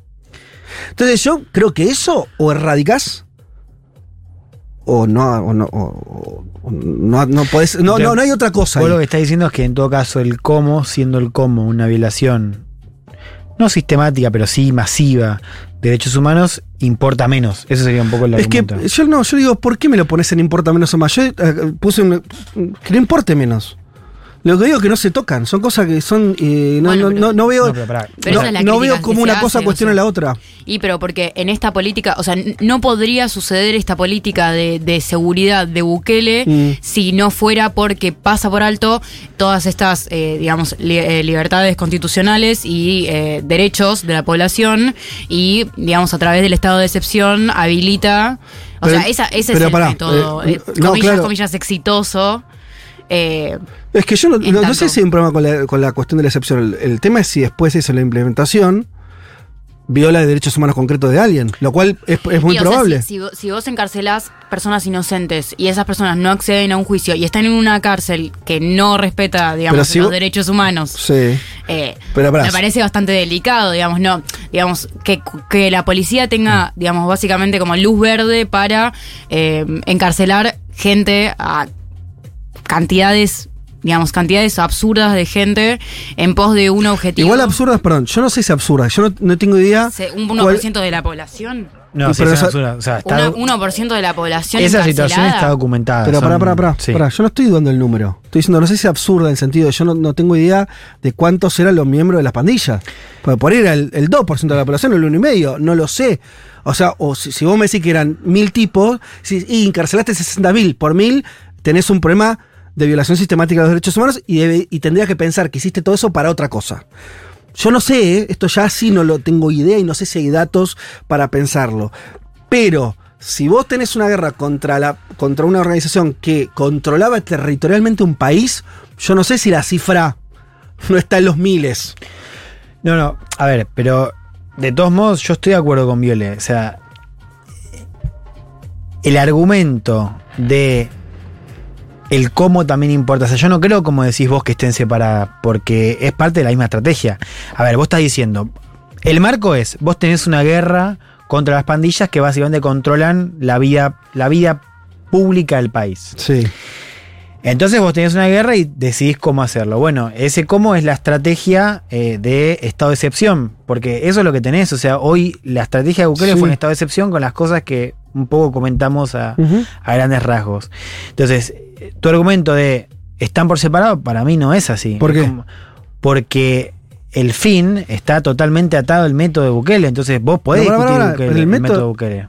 Pará, pará, pará. El estado de excepción yo te estoy diciendo que está, que me parece lógico dado la envergadura del, estás haciendo algo que no vas a, no ibas a poder hacerlo eh, con las reglas que tenías antes. Eso no quiere decir habilitar la violación de derechos humanos, que es otra cuestión. Lo que- bueno, no, pará, pará. Entonces, vos- una cosa es formal, vos decís, bueno, el estado de excepción no, tendría por, por qué hacerlo. Lo, que estamos diciendo es, mirá, tenés lo que pasó es que desde el minuto uno tenés violación de derechos humanos y está documentado. Claro, y en- todos los países donde hay Pero en todo caso el problema es si, también pasa eso. El, el tema es que pasa si vos frente a esa situación eh, de violación de derechos humanos, que yo entiendo que es, eh, acepto que frente a, a semejante política tan agresiva, vas a tener casos de violación de derechos humanos. Lógico, ¿sí? Lo Ah, entiendo, lo entiendo, que es parte del, del... Viene un poco con ese paquete. Después está, si vos frente a es como Estado, frente a esa violación de los derechos humanos, vos decís, no me importa, te pueden importar, digo, y ahí Bukele no sé cómo sale parado de esa situación. No, Ahora, sí. no, no, veo, no veo ningún vínculo necesario entre eso y la política que decidió el Estado. ¿Cuál política? ¿Cómo que no? A ver, te lo pongo en contraejemplo. Dictadura militar argentina. ¿sí? Había un discurso que Sí. era eh, acá lo que hubo son algunos excesos, ¿no? Un discurso muy viejo de, lo- de los Sí, tiempos sí, sí. militares. Hago unos excesos, pero la verdad que hoy somos una guerra que era justa, y no sé qué, qué sé yo. Hay todo un discurso con. Sí. El problema de ese argumento, y por qué es falso ese argumento, es que la política de ellos, y que no lo podían decir, Hmm. era la desaparición de las personas para terminar con esos movimientos políticos. ¿sí? De, de- de eso se trató el genocidio argentino. Sí. O sea, yo acá lo que te estoy diciendo es, acá la política expresa del buquelismo es, hay que terminar con las pandillas. Sí. ¿Sí? Las pandillas no son un vector político. ¿Sí? Ahora, justamente, si eso es legítimo, por- porque otra cosa que discutamos, che, no, eso no es así. Claro, eso no es eso- legítimo. eh, si eso es legítimo, Sí. por supuesto que el cómo importa. Pero el cómo importa es en, en- en- en este plano, en, che, eh, me, me recontra importa y si, si vos te estás cargando a personas inocentes, si esas personas inocentes eh, tienen un lugar donde reclamar, todo eso. Ahora, pero eso no, no- no tiene nada que ver con cuestionar la política en sí.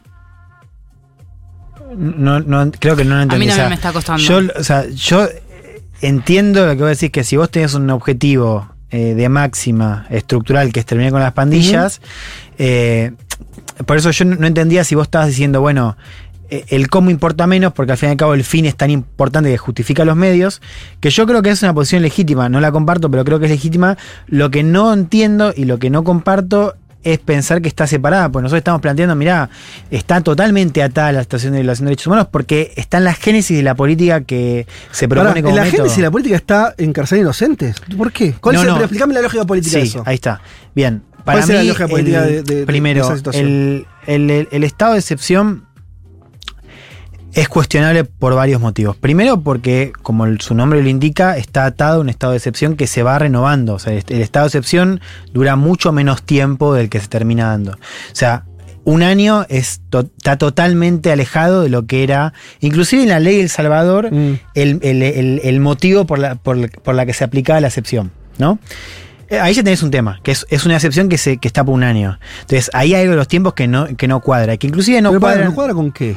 Con, tenés- pero es que vos decís la génesis, la- el estado de excepción está diseñado para durar mucho menos tiempo en la ley del Salvador, que después se va, eh, se va reemplazando, se va prolongando porque Bukele controla el Parlamento y demás. Es igual de todos modos, no es para mí el principal argumento. Sí. Pero ya tenés un tema de tiempo, que es Bukele está gobernando de manera excepcional hace ya más de un año. O sea, eso ya en la génesis tenés un problema. Pero Además, además... yo no veo el problema de la génesis ahí, porque si vos te estás enfrentando una guerra, no sé si es mucho o poco, digo, no lo sé, pero digo, a priori no, no, no- Es que ahí la pregunta es es cómo se define esa excepción. Lo que te digo es... Digo, esta cárcel que- no tiene 10 años, eso voy, digo, le hicieron Sí. ahora, digo, ahora aparecen los propios derechos No, humanos. la pregunta es tuya era nuevo. por qué la génesis. Bueno, primero por Sí. un tema de duración. Vos estás, o sea, vos estás gobernando con excepción, digamos, ya hace más de un año.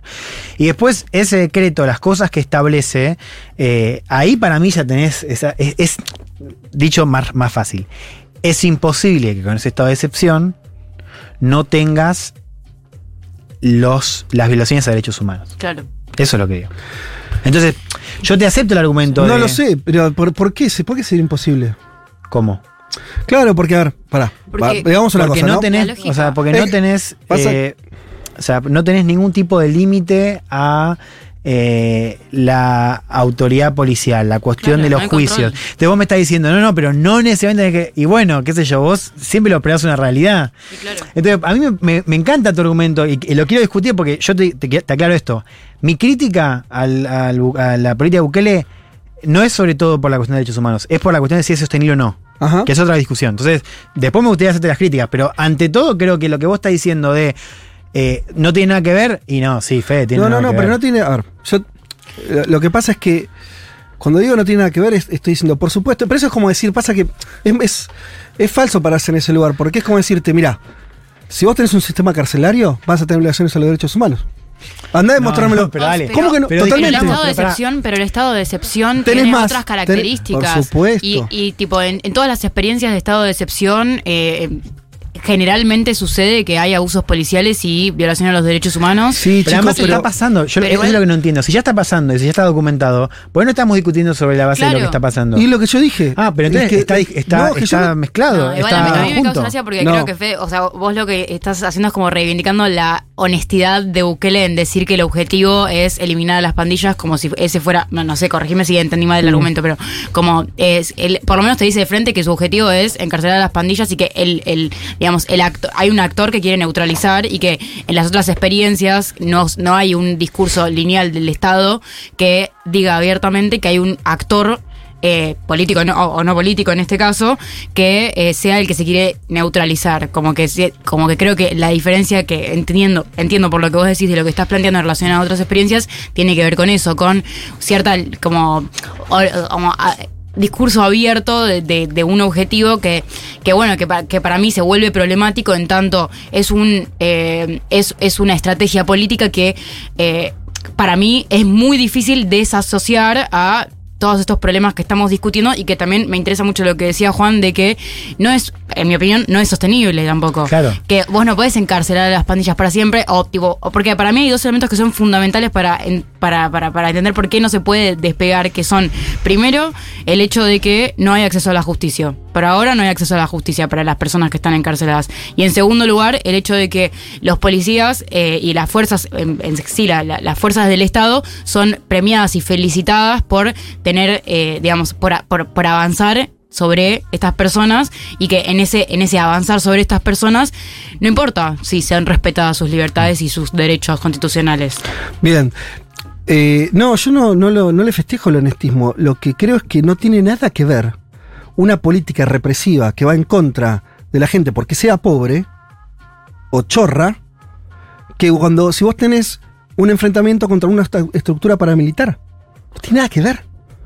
No son escenarios comparables. No, no, pero, Entonces, Está bien, pero papá, andá de nadie está Colombia diciendo si que. Podés- podés habl- no, no hace falta que, que nos quedemos con la comparación Sí. con Colombia. Ahí, qué sé yo, el, el otro estado de excepción que acá tenemos muy seguido es el de Chile y que no tiene que ver con Claro. fuerzas paramilitares, digamos, con guerrilla. o- Justamente. y, tampoco- y que, ¿Y con qué tiene que ver el de y que, Chile? y que lo que yo digo que lo que lo que ah, lo, digamos, la razón por la que traigo estos otros ejemplos es porque cuáles son los elementos comunes del estado de excepción, la violación a los derechos No, humanos. chicos, es que se están quedando con la norma. Entonces ahí no están entendiendo que, eh, desde mi perspectiva, que acá está ocurriendo algo muy eh, particular y al mismo tiempo que, que, eh, en otros países funciona de otra manera, que es vos tenés un desafío a la soberanía, a que ese Estado fue, se convierte en un Estado fallido, donde la gente ni siquiera puede este, eh, interactuar en- entre un Ok, barrio y el otro. Es que yo estoy de acuerdo. Para, no, ¿cómo? yo estoy de acuerdo con eso que estás planeando. Efectivamente hay una amenaza terminal. Entonces, tu razonamiento es, más allá de, de si ha- hay o no comparación, una relación.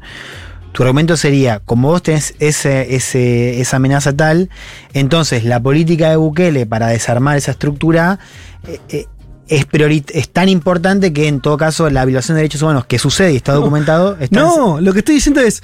No, lo que estoy diciendo, la política está fenómena. Es más, eh, yo tomo, obviamente, que una política así de agresiva es muy probable, y teniendo en cuenta que además la hacen, tipo, eh, eh, la guerra contra las pandillas la hace el ejército de El Salvador, la policía de El Salvador no lo hace Greenpeace, entonces, por supuesto que es de tener 80 millones de agujeros eso. Vas a tener problemas de derechos humanos. Lo que digo es, juzguemos la política de derechos humanos de Bukele en sí misma, que es decir, no le está dando posibilidad de, de- a que la gente se defienda, es un problema de derechos humanos. Yo no lo estoy minimizando lo más mínimo, estoy diciendo una cosa es una cosa y otra Pero cosa no es otra hacen, cosa. no hay un correlato de, de que Bukele, eh, digamos, hable de las violaciones a los derechos humanos. Ahí de vuelta, corríjanme si estoy equivocada, pero no hay una respuesta a esas denuncias. No, de hecho lo que veo, por ahí, exacto, el gobierno Ese lo es que... es- digamos, es que yo y- lo y ahí que es donde veo, está el bien, lo que que- veo como argumento del Salvador es eh, justamente la idea del, del- de que, bueno, una que, que inclusive dicen es, che, nos estuvieron masacrando durante 20 años, eh, los derechos de, humanos de los guerrilleros me importan poco y nada. Eso es lo que yo escucho del Salvador. Y sabes lo peor, a mí me parece una ¿Cómo, posición... a- la posición del fin justifica los medios, vos la ves hoy en, en el, en el concierto nacional. Hay mucha gente que, que apoya a Bukele y te dice, lo apoyo en primer lugar por esto que, que escuchaste vos el otro día, porque antes no podíamos circular por la calle y ahora podemos. Y cuando le preguntás por derechos humanos, te dicen todo muy lindo, pero los, los derechos humanos de los guerrilleros que nos estuvieron masacrando por 20 años importan poco. Yo, ¿Qué guerrilleros en El Salvador? Los pandilleros. Ah, No, pandilleros guerrilleros entendí que decías. Sí, sí, bueno, eh, los No, no, pandilleros. no, pero es que chicos, pará, No, perdón, no, pandillero guerrillero. Fede, bueno. No, bueno, pero Lo que estamos voy hablando es, de algo. a mí esa posición me, me- me parece que está buena para discutir porque para mí la crítica es por la sustentabilidad. Bueno, no discu- discutamos la sustentabilidad. No tengo Sí. idea. Por ahí, si esto es sustentable o no, si el Estado logra correr de forma definitiva las pandillas o no, por supuesto es algo que está por verse. Desde ya que no creo que lo tenga ganado y creo que ahí depende eh, justamente de la otra parte del gobierno de Bukele, que no, que de la cual creo que sabemos poco, que yo no sé, digo, atisbo solamente cuestiones muy, muy generales, pero de vuelta, estamos hablando de un país tan chiquito, un país que digo, no tiene ni moneda, ¿no? Como una cosa muy eh, de mucha debilidad, que la verdad que no, a- ni idea si eso va a ser. Cuando digo cuando decís sustentable, que permanezca en el tiempo, ¿no? Como, Sí, eh, pero se le critica eso ¿por qué? Porque primero vos tenés experiencias en América Latina donde para contener el crimen organizado se utilizan eh, eh, mano dura de manera excesiva. Y eso provoca un descenso de los homicidios en primer lugar, pero después eso eh, vuelve ¿por qué? Porque la estructura se recicla en la cárcel, porque le, le da un peso muy grande a las fuerzas de seguridad, que son las que controlan ese estado de excepción, y porque las fuerzas de seguridad no tienen la, la- o sea, no hay una estructura, inclusive a, nivel numérico, para paliar el estado de excepción en las calles y contener ese reciclaje en las cárceles. Esa es la respuesta que te dan de grupos que estudian crimen organizado. Te dicen, mira, Bukele hizo algo increíble porque nosotros no tenemos ningún caso donde se haya bajado tan rápido, en tan poco tiempo, pero se cuestiona la cuestión de la sustentabilidad. Esa es una crítica. Hay otra crítica dosada, que tiene que ver con la cuestión de... Igual es, eh, perdón, ¿no? Pero es una sí. crítica que es. no O sea, es, una, es, algo, es un problema potencial que puede ocurrir en el futuro. Lo que Como pasa cualquier es que, cambio que es vos en hagas, realidad- ¿no? seguro, hay algo de futurología ahí, pero eh, lo que pasa ahí es que vos estás juzgando la política de excepción. Por eso yo insisto con lo del comienzo, vos no podés separar el método del fin. Por más de que quizás estábamos discutiendo Pero- cosas distintas. ¿eh? Yo lo que digo es, la, la política de excepción tiene un límite. Por supuesto no Claro. sabemos, quizás se sostiene. Obvio. Es que también la pregunta por el costo es muy importante, no solamente por la cuestión de los derechos humanos, que para mí es central, sino por la cuestión de lo que esa excepción va generando. Entre otras cosas, lo que está pasando ahora es que vos tenés una libertad mucho mayor para moverte que antes ni existía, que yo creo que eso explica en buena medida, porque tampoco, digo, yo creo que hay algo que vos estás planteando que no lo dijiste ahora, pero creo que lo, lo- lo pensás que es, che, si alguien, si el 80% lo está apoyando y algo viene está haciendo. Yo, por supuesto, a mí también me interesa entender la adhesión. Lo que digo es que, ¿cómo? No, que te interpela, no. No, tal cual. Lo que digo es, eso está, si bien hay una libertad de circulación que antes no había, también está pasando que sobre una población específica, sobre todo jóvenes varones pobres que tienen o que tuvieron algún tipo de vínculo con las pandillas, no pueden salir a la calle. Entonces, eso también está dosado a la política y no entra en las cifras, porque eso también tenés que documentarlo. Yo tengo una tercera crítica, que es la que vos decís que está menos discutida, y es la que más me interesa, es, vos lo planteás de una lógica estatal, me interesa mucho ese punto, es, vos tenés una amenaza terminal al Estado en el sentido que el Estado tiene funciones que, se, que las está ocupando la- la- las pandillas en términos de cobrar impuestos, en términos de circulación, bueno, y de seguridad. La crítica que se le está haciendo también a esa política es que vos no estás llenando las funciones que estás recuperando, porque ¿qué está pasando en El Salvador? El Estado está recuperando el monopolio legítimo de la violencia, que antes no lo tenía. Entonces vos me decís, es muy importante que lo recupere, sí. Ahora, eso no se está llenando con políticas de otro tipo. Digamos, qué sé yo, desarrollo, economía. Vos a eso me puedes plantear, ¿y qué querés? Están en el lado de Estados Unidos, no tienen moneda, ¿qué vas a hacer? Y bueno, todo bien, pero si vos estás planteando que eso en algún momento tiene que migrar hacia eh, un Estado que se ocupe de las condiciones económicas, eh, que se ocupe de la cuestión social, y es importante. Pero además, y acá se hace circular, es importante por la política de seguridad, porque ¿qué es lo que sostenía a, la- a las pandillas? Que eran, era- se metían porque no tenían nada, no tenían para comer. Entonces, yo lo que te digo es, ojo, porque Bukele no está resolviendo ese problema tampoco.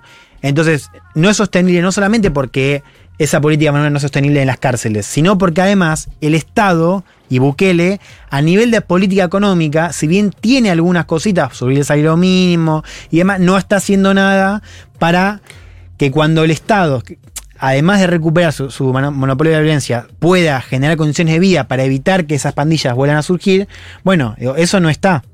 Y otra cosa más, vos me dirás. Igual para, dijiste, Sí. o sea, igual no, no, no eh, falta una columna sola. ya, nos fuimos a la mierda. Digo, Lo, que voy es, Sí. no es solamente el tema de Human Rights Watch, es más, es- también está la cuestión económica, eso digo. Bueno, la cuestión económica, por eso, los datos que, que- que yo tengo no hablan de un gobierno de vuelta, ni neoliberal, ni un gobierno eh, que, que esté pensando, eh, que esté teniendo política de ajuste. No es eso lo que está ocurriendo. Pero tampoco, está- si vos me decís, sí, hay un plan de desarrollo integral, no, no, no, no, o no lo lo que sé. está pasando, hay pero- medidas que, que- están a favor de la salario mínimo, eh, subsidios a planes asociados, no, no planes, Sí. sino subsidios en la pandemia. Yo le digo, eso está financiando con un aumento brutal de la deuda y no hay más nada. Vos me dirás, ¿y qué vas, qué vas a hacer? Y sí, chicos. Pero eso sí. tampoco es sostenible, eso digo. Ah, bueno, está bien. Igual la crítica a lo sostenible, yo eh, está, está todo bien, pero el mundo no es sostenible. digo, no hay nada. ¿Dónde está? eh, ¿Qué es lo sostenible? No, qué bueno, sé yo. no, pero entramos en la filosófica. No, pero no es Eh, filosófica, es que. Es que Bueno, pero es como, o sea, en el sentido de que vos no podés tener 60.000 personas sin juicio presas en una mega cárcel que es, eh, digamos, que, que, no, que no respeta los derechos humanos de las personas que están ahí adentro eh, y sostenerlo por los próximos, qué sé yo, 30 años. Y no, pero no estamos en esa situación ahora. Y pero no sabemos cuál es el límite, no, no hay ninguna, no hay ningún discurso Pero sobre no puedo discutir desde, desde algo que no sabemos. O sea, podemos discutir Está lo que pero- efectivamente ocurrió. Está bien, pero lo que, lo que quiero decir es que no hay ningún discurso sobre qué va a pasar con eso. No hay un discurso de Bukele de, bueno, entonces ahora, ¿cómo sigue la cosa? ¿Entendés?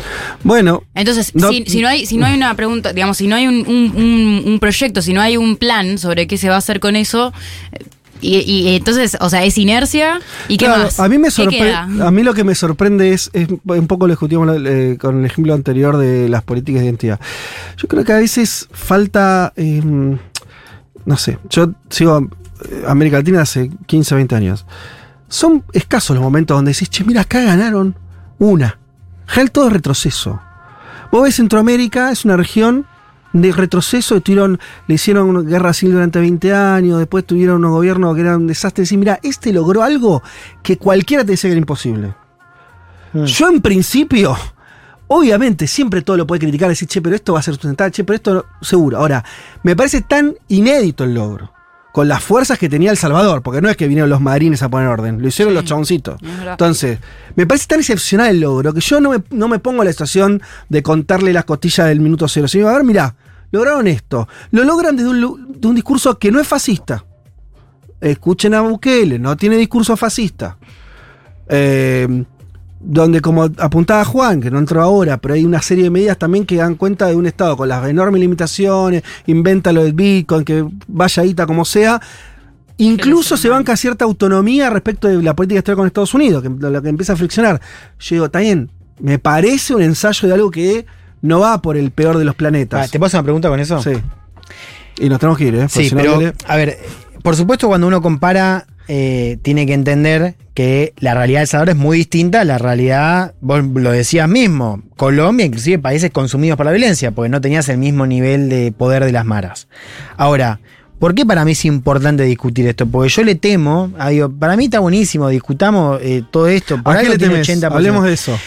Yo le temo a que la izquierda piense sus políticas de seguridad y su manera de enfrentar al crimen organizado diciendo, ah, pará, si este tipo, que no es de derecha y más o menos se las ingenió e hizo las cosas bien, está haciendo algo bien, ¿por qué no vamos a imitarlo? A eso le tengo miedo. Entonces lo que te pregunto es... Pero imitarlo cómo? ¿En qué país tenés esa situación? En Honduras.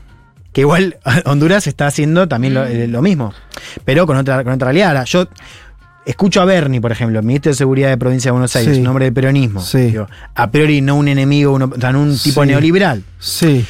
Decir lo que pasa en El Salvador es música para mis oídos, entonces yo no- te pregunto, ¿no te parece que es un riesgo que la, que la formulación de política de izquierda vean a Bukele como un modelo? No, me parece que tenemos que decir. Si hablamos de El Salvador y Bukele, y tratar de entender lo que pasa efectivamente allá, yo creo esto. Si hablamos de los usos de Bukele, entre comillas, que es lo que, que puede ir de Bernie a quien Mongo sea, digo, es otra película. Ahí sí yo te digo, mirá, por supuesto, hay un empaquetado que se vende Bukele para un lado para el otro, pero donde se, expresa- Sí. se simplifica, no se está explicando lo que está pasando en, en- en ese país y se hace para consumo interno y ya eso es, ya eso es otra historieta. hablar, yo no, estoy yo. corriendo por los usos de Bukele. Yo lo que digo es, eh, los usos de Bukele están muy ligados a la concepción de éxito que se tiene sobre Bukele en El Salvador. Lo que yo que sin duda lo que creo que ahí- hay que sí. aprender del, del buquelismo o de lo que está haciendo El Salvador es un éxito en términos de soberanía nacional. En otros países, por ahí no pasa a través de la, de la pandilla, de la, no, no, no, no- tienen ese problema, tienen otro. Tienen eh, colonizados los estados las corporaciones. O, o tiene colonizado el Estado, no sé, digo, un- un- alguna.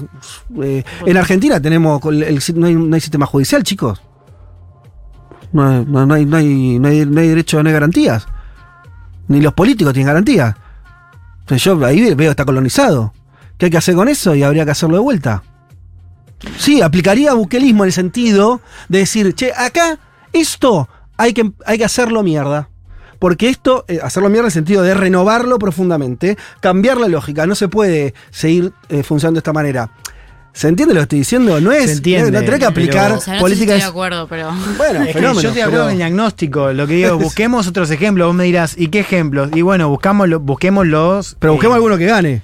claro. Dame, dame uno que funcione. Yo lo que. el- O sea- el- el- lo de Bukele que tiene es que a- en esta coyuntura, en este momento, todavía no sabemos bien que hay un costo de derechos humanos y el gobierno que tiene que ser juzgado en esos términos. Te lo digo más fácil. A Bukele, en términos sociales, ¿cuánto le va a durar esto? Porque la gente también. Va a ¿sabes durar décadas, No, el discurso. Mí, no, si la gente se acostumbra fácil a las cosas. Yo creo que en El Salvador a, Bukele le va a durar. Por supuesto, es futurología. A mí me preoca la cuestión. O sea, yo entiendo que decís, a vos te interesa la cuestión de soberanía nacional. Lo que pasa es, para mí es muy importante discutir el todo porque no es solamente un ejercicio de soberanía, de soberanía nacional. Es eso sumado a un montón de otras cosas que a mí me parecen, por lo menos, poco deseables. Además de poco aplicables, digo, pues está lo otro, ¿no? La cuestión de la practicidad. Entiendo, me parece que también es muy ¿Pero qué importante cosa es la practicidad? eh, de si es aplicable. En otro lado, Vos o- entendés que yo no estoy proponiendo que en ningún lado se ponga el 1% de la población en la cárcel. Pero porque no estoy viendo países que tengan, vos me decís ahora, este, Honduras puede ser, digo, país similar en muchos aspectos. Pero en pa- país, cualquier país sudamericano. No, no sería Sí. aplicable lo que estamos hablando, porque no tiene ese No, problema. no, pero, pero sí hay algo, quizás no exactamente la misma política, eh, pero hay algo de- de- del modelo Bukele, ya sea en la cuestión de seguridad como en la cuestión de soberanía nacional y de, vos lo decías, el tema, el tema del Poder Judicial, que claramente ahí estás pensando en un ejemplo. Pues hablás de uso, no está tan descolgado de eso. Claro, cuando no es que pongo vos el- estás sugiriendo cuando- hagamos un estado de excepción, eso digo. No, pero por ahí con- en el caso argentino, con la justicia, en algún momento, si vos querés pasar de vuelta a tener una justicia mínimamente equilibrada, yo no sé si lo hace que esperando. O, con ca- modificaciones chiquititas como si tuvieras un problemita. Me parece que no. Pero no es que quiere decir entonces vas a poner presos sin garantías a todos los jueces de la nación. Estoy diciendo aplicar medidas drásticas. Porque tenés problemas que no lo vas a solucionar de forma progresiva. ¿sí? No lo vas a solucionar con, con reformismo. eh, pero evidentemente está pasando eso. No, no es que es una idea muy Ok, loca. yo te resumo mi, mi problema con, con Sí. ese argumento así. O sea, es como decir, bueno, eh, comamos un plato de fideos con boloñesa porque me gusta la salsa de tomate. Y yo te digo, bueno, eh, estoy de acuerdo con la salsa de tomate, pero después están los fideos y la carne que no, no me gusta. Bueno, ¿entendés? con- o sea, con en, esa- en- en el ejercicio de soberanía nacional yo estoy de acuerdo. Hasta vos decís, bueno. che, hagamos algo. Pero ¿y con, con qué viene? Pues si lo que viene es, en términos estructurales, mucho peor. Prefiero No, yo la tomar. soy eh, vegetariana. prefiero la salsa de tomate y ponerla en otra cosa. Ok, igual es, es raro pensar que estaban peor. O sea, yo me cuesta mucho entender que la posición de ustedes sea que El Salvador está mejor. No, no, no. Yo creo que hay. Pero entonces, pará, ¿qué- ¿cuándo estaba mejor? Pero pará, o sea, no, No, yo nada- creo que es demasiado. Cuando los pongo demasiado yo no le pronto- gusta, no, ¿eh? es demasiado no. pronto para saberlo para mí. En el sentido de que hay que ver. Tipo, Hay mucha gente que se dejó de morir, ¿eh? Está bien. Es muy grave eso, ¿eh? Pero O sea, yo- pero para mí, a mí me parece súper interesante el ejercicio de soberanía nacional. Me parece de las cosas más interesantes que hay. Ahora, que, es, que, el, que, el, que el comentario sea la crítica a estos temas que Juan y yo estamos retomando me parece totalmente necesario. O sea, pero paralelamente, no para. Tipo, me parece que tenemos que hablar de las dos cosas, no para dejar de hablar de lo que correcto. está, Es que está yo la mesa lo dije al principio, ¿eh? Por eso. Pero, pero eso es lo que, o sea, no, no, no es que es lo único que nos importa, pero es que no se puede dejar de hablar de lo otro también, eso es lo que estamos diciendo. Es, es, es el ejercicio que propone Juan con los fideos con boloñesa. Fideos como- con boloñesa. A vamos favor. así. A favor de los fideos con boloñesa y un poquito de queso rallado y un poquito de oliva arriba para terminar de generar un plato perfecto. Estoy saliendo a comprar pochoclos para, para seguir la, la discusión esta de Bukele entre Juan y, y Fede. Cuando Fede se fuera así, me, me encanta, me fascina. Como dice mi hermano, hoy corta la cabeza de mil familias patricias para hacer la Argentina grande. Bueno, Bukele un poco se lo toma a pecho eso. Un mundo de sensaciones. Un programa donde la culpa de los males de la humanidad siempre la tienen los otros. Futurock FM.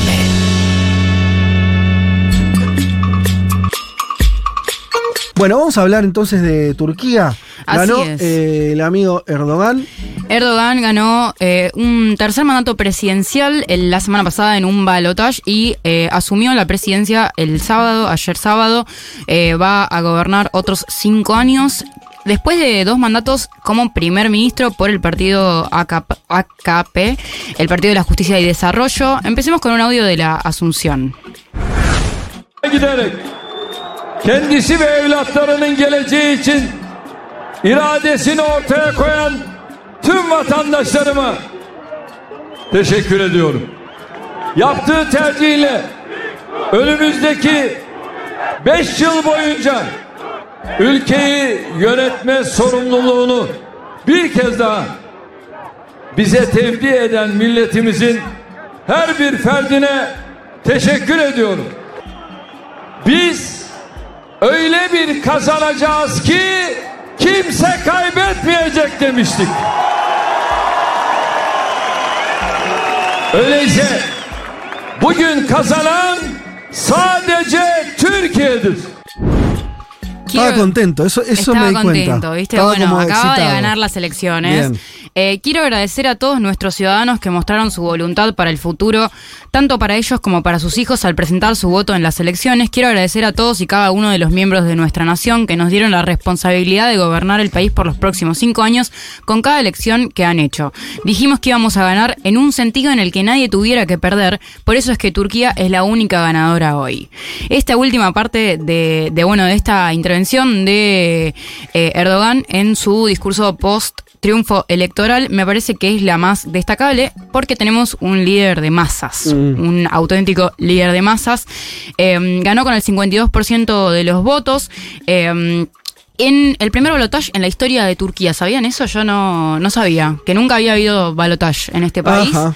Eh, y porque tampoco había sistema presidencialista. Claro. Claro. Hace más de una década, entonces. Es medio, es todo bastante nuevo. Es todo muy nuevo, tal cual. Eh, para muchos el solo hecho de que llegara el balotaje fue visto como una señal de debilidad, pero al final después como que medio se neutralizó cuando ganó el balotaje y bueno, todo siguió adelante. Eh, el- esto es un dato así como extra que me pareció interesante, que es que el día del balotaje se viralizó un video de él repartiendo billetes de 10 euros a, eh, a la gente en la puerta del colegio electoral en el que votó, una... Él repartiendo. eh, Billetes así de 10 euros a la gente. Tuk, tuk, tuk, un billete por persona. Siento que me También falta lo alguna parte de la historia porque nadie piensa que. Es una tradición que Ah, tiene. es Es una- una tradición que tiene ahí. él, Mirá. que en las elecciones reparte euros. Como el Papo. Gómez, pero. Ni siquiera reparte la moneda nacional, es como gracioso eso. No, pues, además hecho así, ni siquiera hay, eh, nadie va a suponer que te compraste un voto porque tu presidente te No, dio no, 10 fue. Es tipo más- después, encima es como Ah, a la salida. Como un gesto medio. Sí, de- como el líder populista. Bien. Eh, su partido es ultraconservador, islamista, tiene mayoría en la Asamblea Nacional, eh, con de los 600 escaños que hay, eh, de su solamente su partido tienen 263 y con los otros partidos aliados alcanzan 323 y después el segundo partido con más escaños después del AKP es el eh, AKP es el Partido Republicano del Pueblo del eh, Kemal, el opositor que Sí, venció que llegó en ahí las- cerquita. Exactamente, en la Mm. segunda vuelta. Eh, bueno, los puntos así como más claves de su gestión que podríamos destacar son que es bueno muy antimigración y antirrefugiados. Tiene una política muy dura contra el terrorismo, recibe muchos refugiados de Kurdistán y también de Siria, que son ahí vecinos de la región. Por ejemplo, eh, des- hay, hay 4,5 millones, millones de refugiados sirios en Wow, el, territorio de Turquía en este momento y que, bueno, por ejemplo, ante esta situación Erdogan intentó articular algunas políticas, por ejemplo, de apoyo a Siria, al gobierno de Siria, donde mandó guita para construir escuelas, hospitales, viviendas, todo para reducir el flujo de migraciones Mm. que recibe eh, su país. Y en ese sentido, bueno... Perdón, ¿qué es lo que hizo? eh, construyó escuelas y eh, hospitales y viviendas en Siria para evitar, para mejorar la Ay, calidad de vida favor, de Siria. Me parece. Es, eh, no, es, demasiado. O sea, más aplaudido de Erdogan este programa también. ¡Vamos! Pero ustedes se dan cuenta, ¿no? O sea, me parece una, una gran política. Es una muy buena política. Digo, porque es, es todo el chiste el asunto, ¿no? O sea, porque a veces también, a veces se queda en una cosa, bueno, las fronteras abiertas. Che, eh, no hagan mierda de los países para que la gente no se vaya a esos países. Claro. que es reconstruir Siria, me Claro. parece es ba- bastante más eficiente. Sí, y que también esto también se configura en el sentido de que Turquía es un país geopolíticamente muy importante claro. eh, y que eh, en, en la región marca la agenda bastante y tiene, bueno, es un país con 85 millones de habitantes, o sea, un país bastante grande. La asunción fue el sábado, viajaron 20 jefes de Estado y el secretario general de la OTAN a la ceremonia, incluido Maduro, que también lo veníamos numerando antes. Maduro y la OTAN, todos juntos. Todos juntos, Ahí está la síntesis de Turquía. Y de hecho, OTAN, eh, de- en relación a la OTAN, eh, Turquía tiene el segundo ejército más grande de la OTAN después del de Estados Unidos, naturalmente. Me parece que es algo Mirá, ah, importante claro, porque para sí, el resto son europeos que tienen ejércitos chicos. Muy chiquitos, tal cual. Y otra cosa en relación a lo que hablábamos antes, porque lo he pensado durante todo el programa, que eh, Turquía fue mediador de, la- de Rusia y Ucrania al principio de la guerra. ¿No es Eh, el que consiguió lo del acuerdo de los cereales? es el que consiguió el acuerdo de cereales efectivamente, que bueno, eh, se renovó algunas veces. ¿Funcionó incluso. eso al final? Funcionó un tiempo y ahora está como medio en stand-by, Mm. pero, pero funcionó Era un, permiso, para el que no recuerda, como de, de poder, que, que Rusia básicamente permita que salgan cereales de producción ucraniana a través de los puertos que controlaba Rusia, ¿no? Eso implicaba obviamente un acuerdo, Exactamente. una especie de bypass eh, Para de paliar- salvoconducto en medio de la guerra. sí. Exacto, para paliar la crisis alimentaria que... Que era global, sí, un punto de aumento de precios, Total.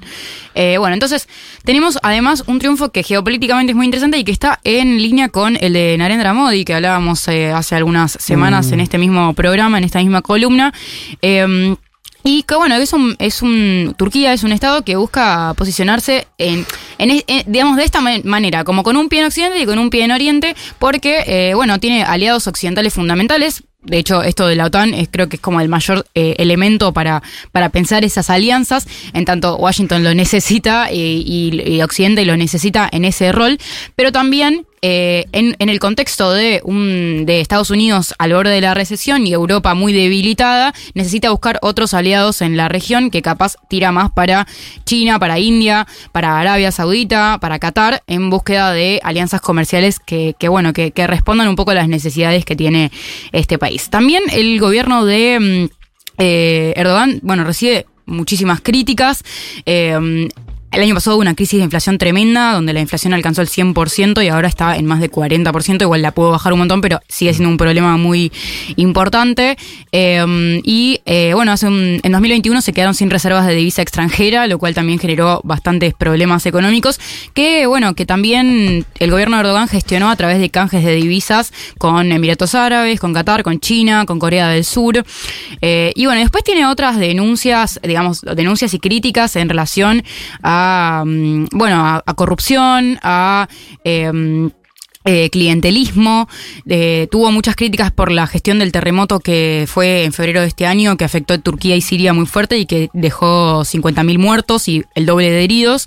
Eh, y bueno, y en general por políticas eh, que, que como, como buen eh, gobierno conservador y musulmán no le gusta mucho todo lo que no es conservador y musulmán y... Ah, ahí igual, eh, ¿cómo es Viol eso? Porque eh, lo abro al, que quiera. Yo de- desconozco, no, no, no tengo elementos para aportar, pero esa islamización bastante eh, marcada del propio gobierno, desde cuando Erdogan arrancó su, su liderazgo político, la presidencia hasta ahora, ¿no? Él fue como volcándose más. De hecho, Turquía eh, era uno de los países islámicos más laicos.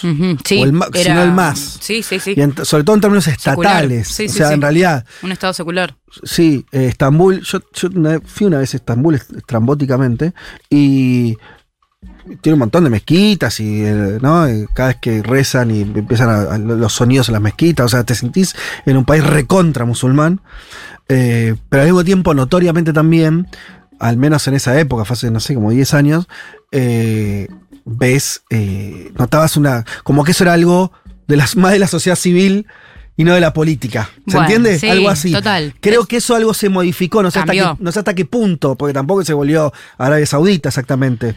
Pero, ¿no? Como que lo- lo- los porcentajes de esas dos cuestiones las mezclé un poco más. Sí, no, no se volvió Arabia Saudita, pero sí como va en el, en, en- en el mismo camino que, eh, por eso mencionaba a Narendra Modi, porque que en, reali- en realidad son liderazgos religiosos que tienen que ver con diferentes religiones concretamente, pero porque eh, Narendra Modi, el, el, mm, eh, el jefe de Estado de India, es eh, eh, nacionalista hindú, pero eh, sí hay como, creo que la política que tiene que ver con con, digamos, con, con la incorporación de la religión como política de Estado.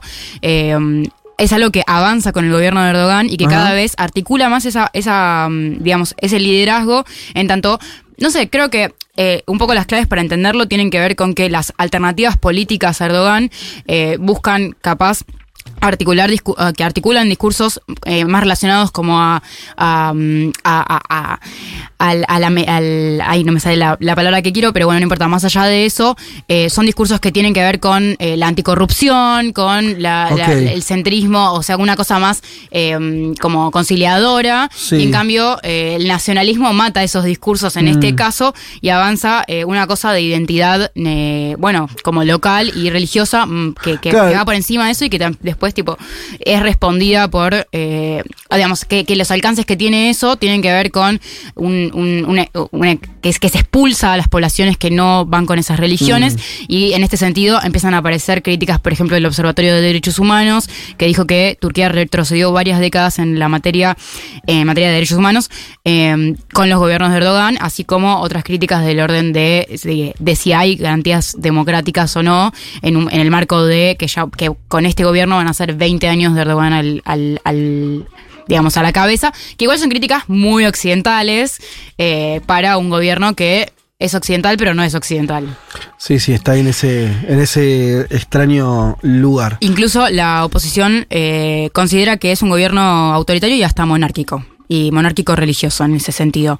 Eh, porque, si bien eh, es, es concreto que Erdogan ganó las elecciones y tiene un amplio, muy importante apoyo popular y es un líder de masas consolidado, eh, también, eh, también, bueno, persigue opositores contra los medios de comunicación. Entonces, la libertad política y la libertad religiosa no parecen estar muy garantizadas en el territorio. Entonces, bueno, es un poco gris eh, si se cumplen o no estas garantías, que de todas maneras son eh, críticas que nosotros capaz in- incorporamos más en tanto son críticas muy occidentales las que tienen que ver con los derechos humanos y con los la- las garantías democráticas. Es interesante, por ahí queda para que lo estudiemos y, y ver. Yo no, no tengo ninguna idea de, por, de ese camino de islamización, de acercamiento a lo religioso a Erdogan, si es una cuestión de programática, de, no sé, como de impulso que quiere ir hacia allá, si tiene que ver con una estrategia más de contención, de, digo, de cómo articular su fuerza política. Para mí si tiene es que una ver con especie de cemento sí. que une eso. Una identidad. Porque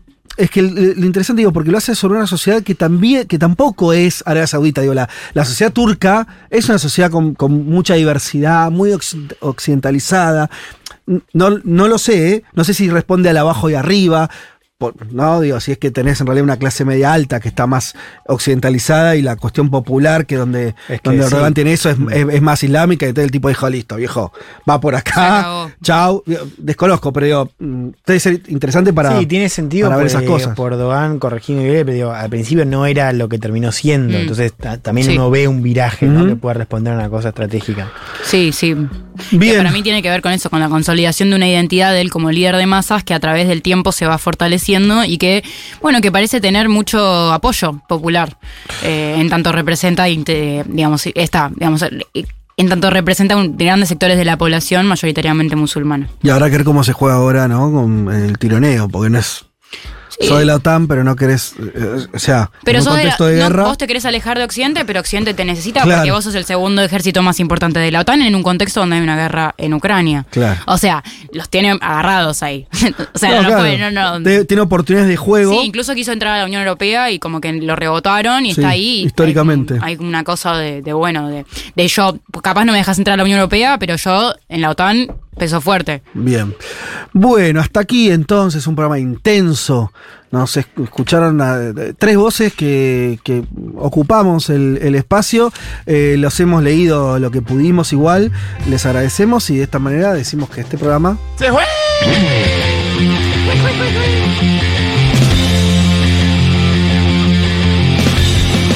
Eh, señoras y señores, eh, muchas tardes y buenas gracias. Quedé cansado, quedé agotado. Eh, Yo puedo decir algo, ayer festejé mi cumpleaños. Uy, feliz cumpleaños. Gracias. Eh, ayer festejé mi cumpleaños y fue mucho esfuerzo físico y estrés, pero estuvo Sí. muy bueno y me arrastré hasta acá y creo pero que se te ve muy entero. ¿Vos le bueno. notás algún signo de haber.? Ah, no, sí. no, no, eh, eh, Me sorprende, me, sor- me, me- me duele la cabeza, pero me sorprende eh, que yo también me sentí bien. O sea, No, en tanto a mi participación como... Increíble. No, no se este- notó nada. Este nivel. O sea, ¿estás con resaca técnicamente? ¿Estás con resaca? Técnicamente con resaca. Bien, no, no, no se notó nada. Bien. Así que. Integridad. Sí, bueno, la juventud. Es la edad. Sí. La edad. Es que en realidad esa edad no existe. jóvenes. Te diría, no sabes lo que es la resaca. Tenés solamente una especie de, de- de vago malestar, producto Claro. de. Pero no, resaca es. eh, ya vas. Ya tu edad también, Ya da ¿sabes? tu edad. Nos despedimos entonces hasta el domingo que viene a las 12 del mediodía. Eh, pásenla bien, lo que queda del domingo y la semana si pueden. Nos pueden escuchar en Spotify también. Ya lo deben saber eso, pero no está más repetirlo. Nosotros nos reencontramos entonces en una semana a las 12 del mediodía. Chau.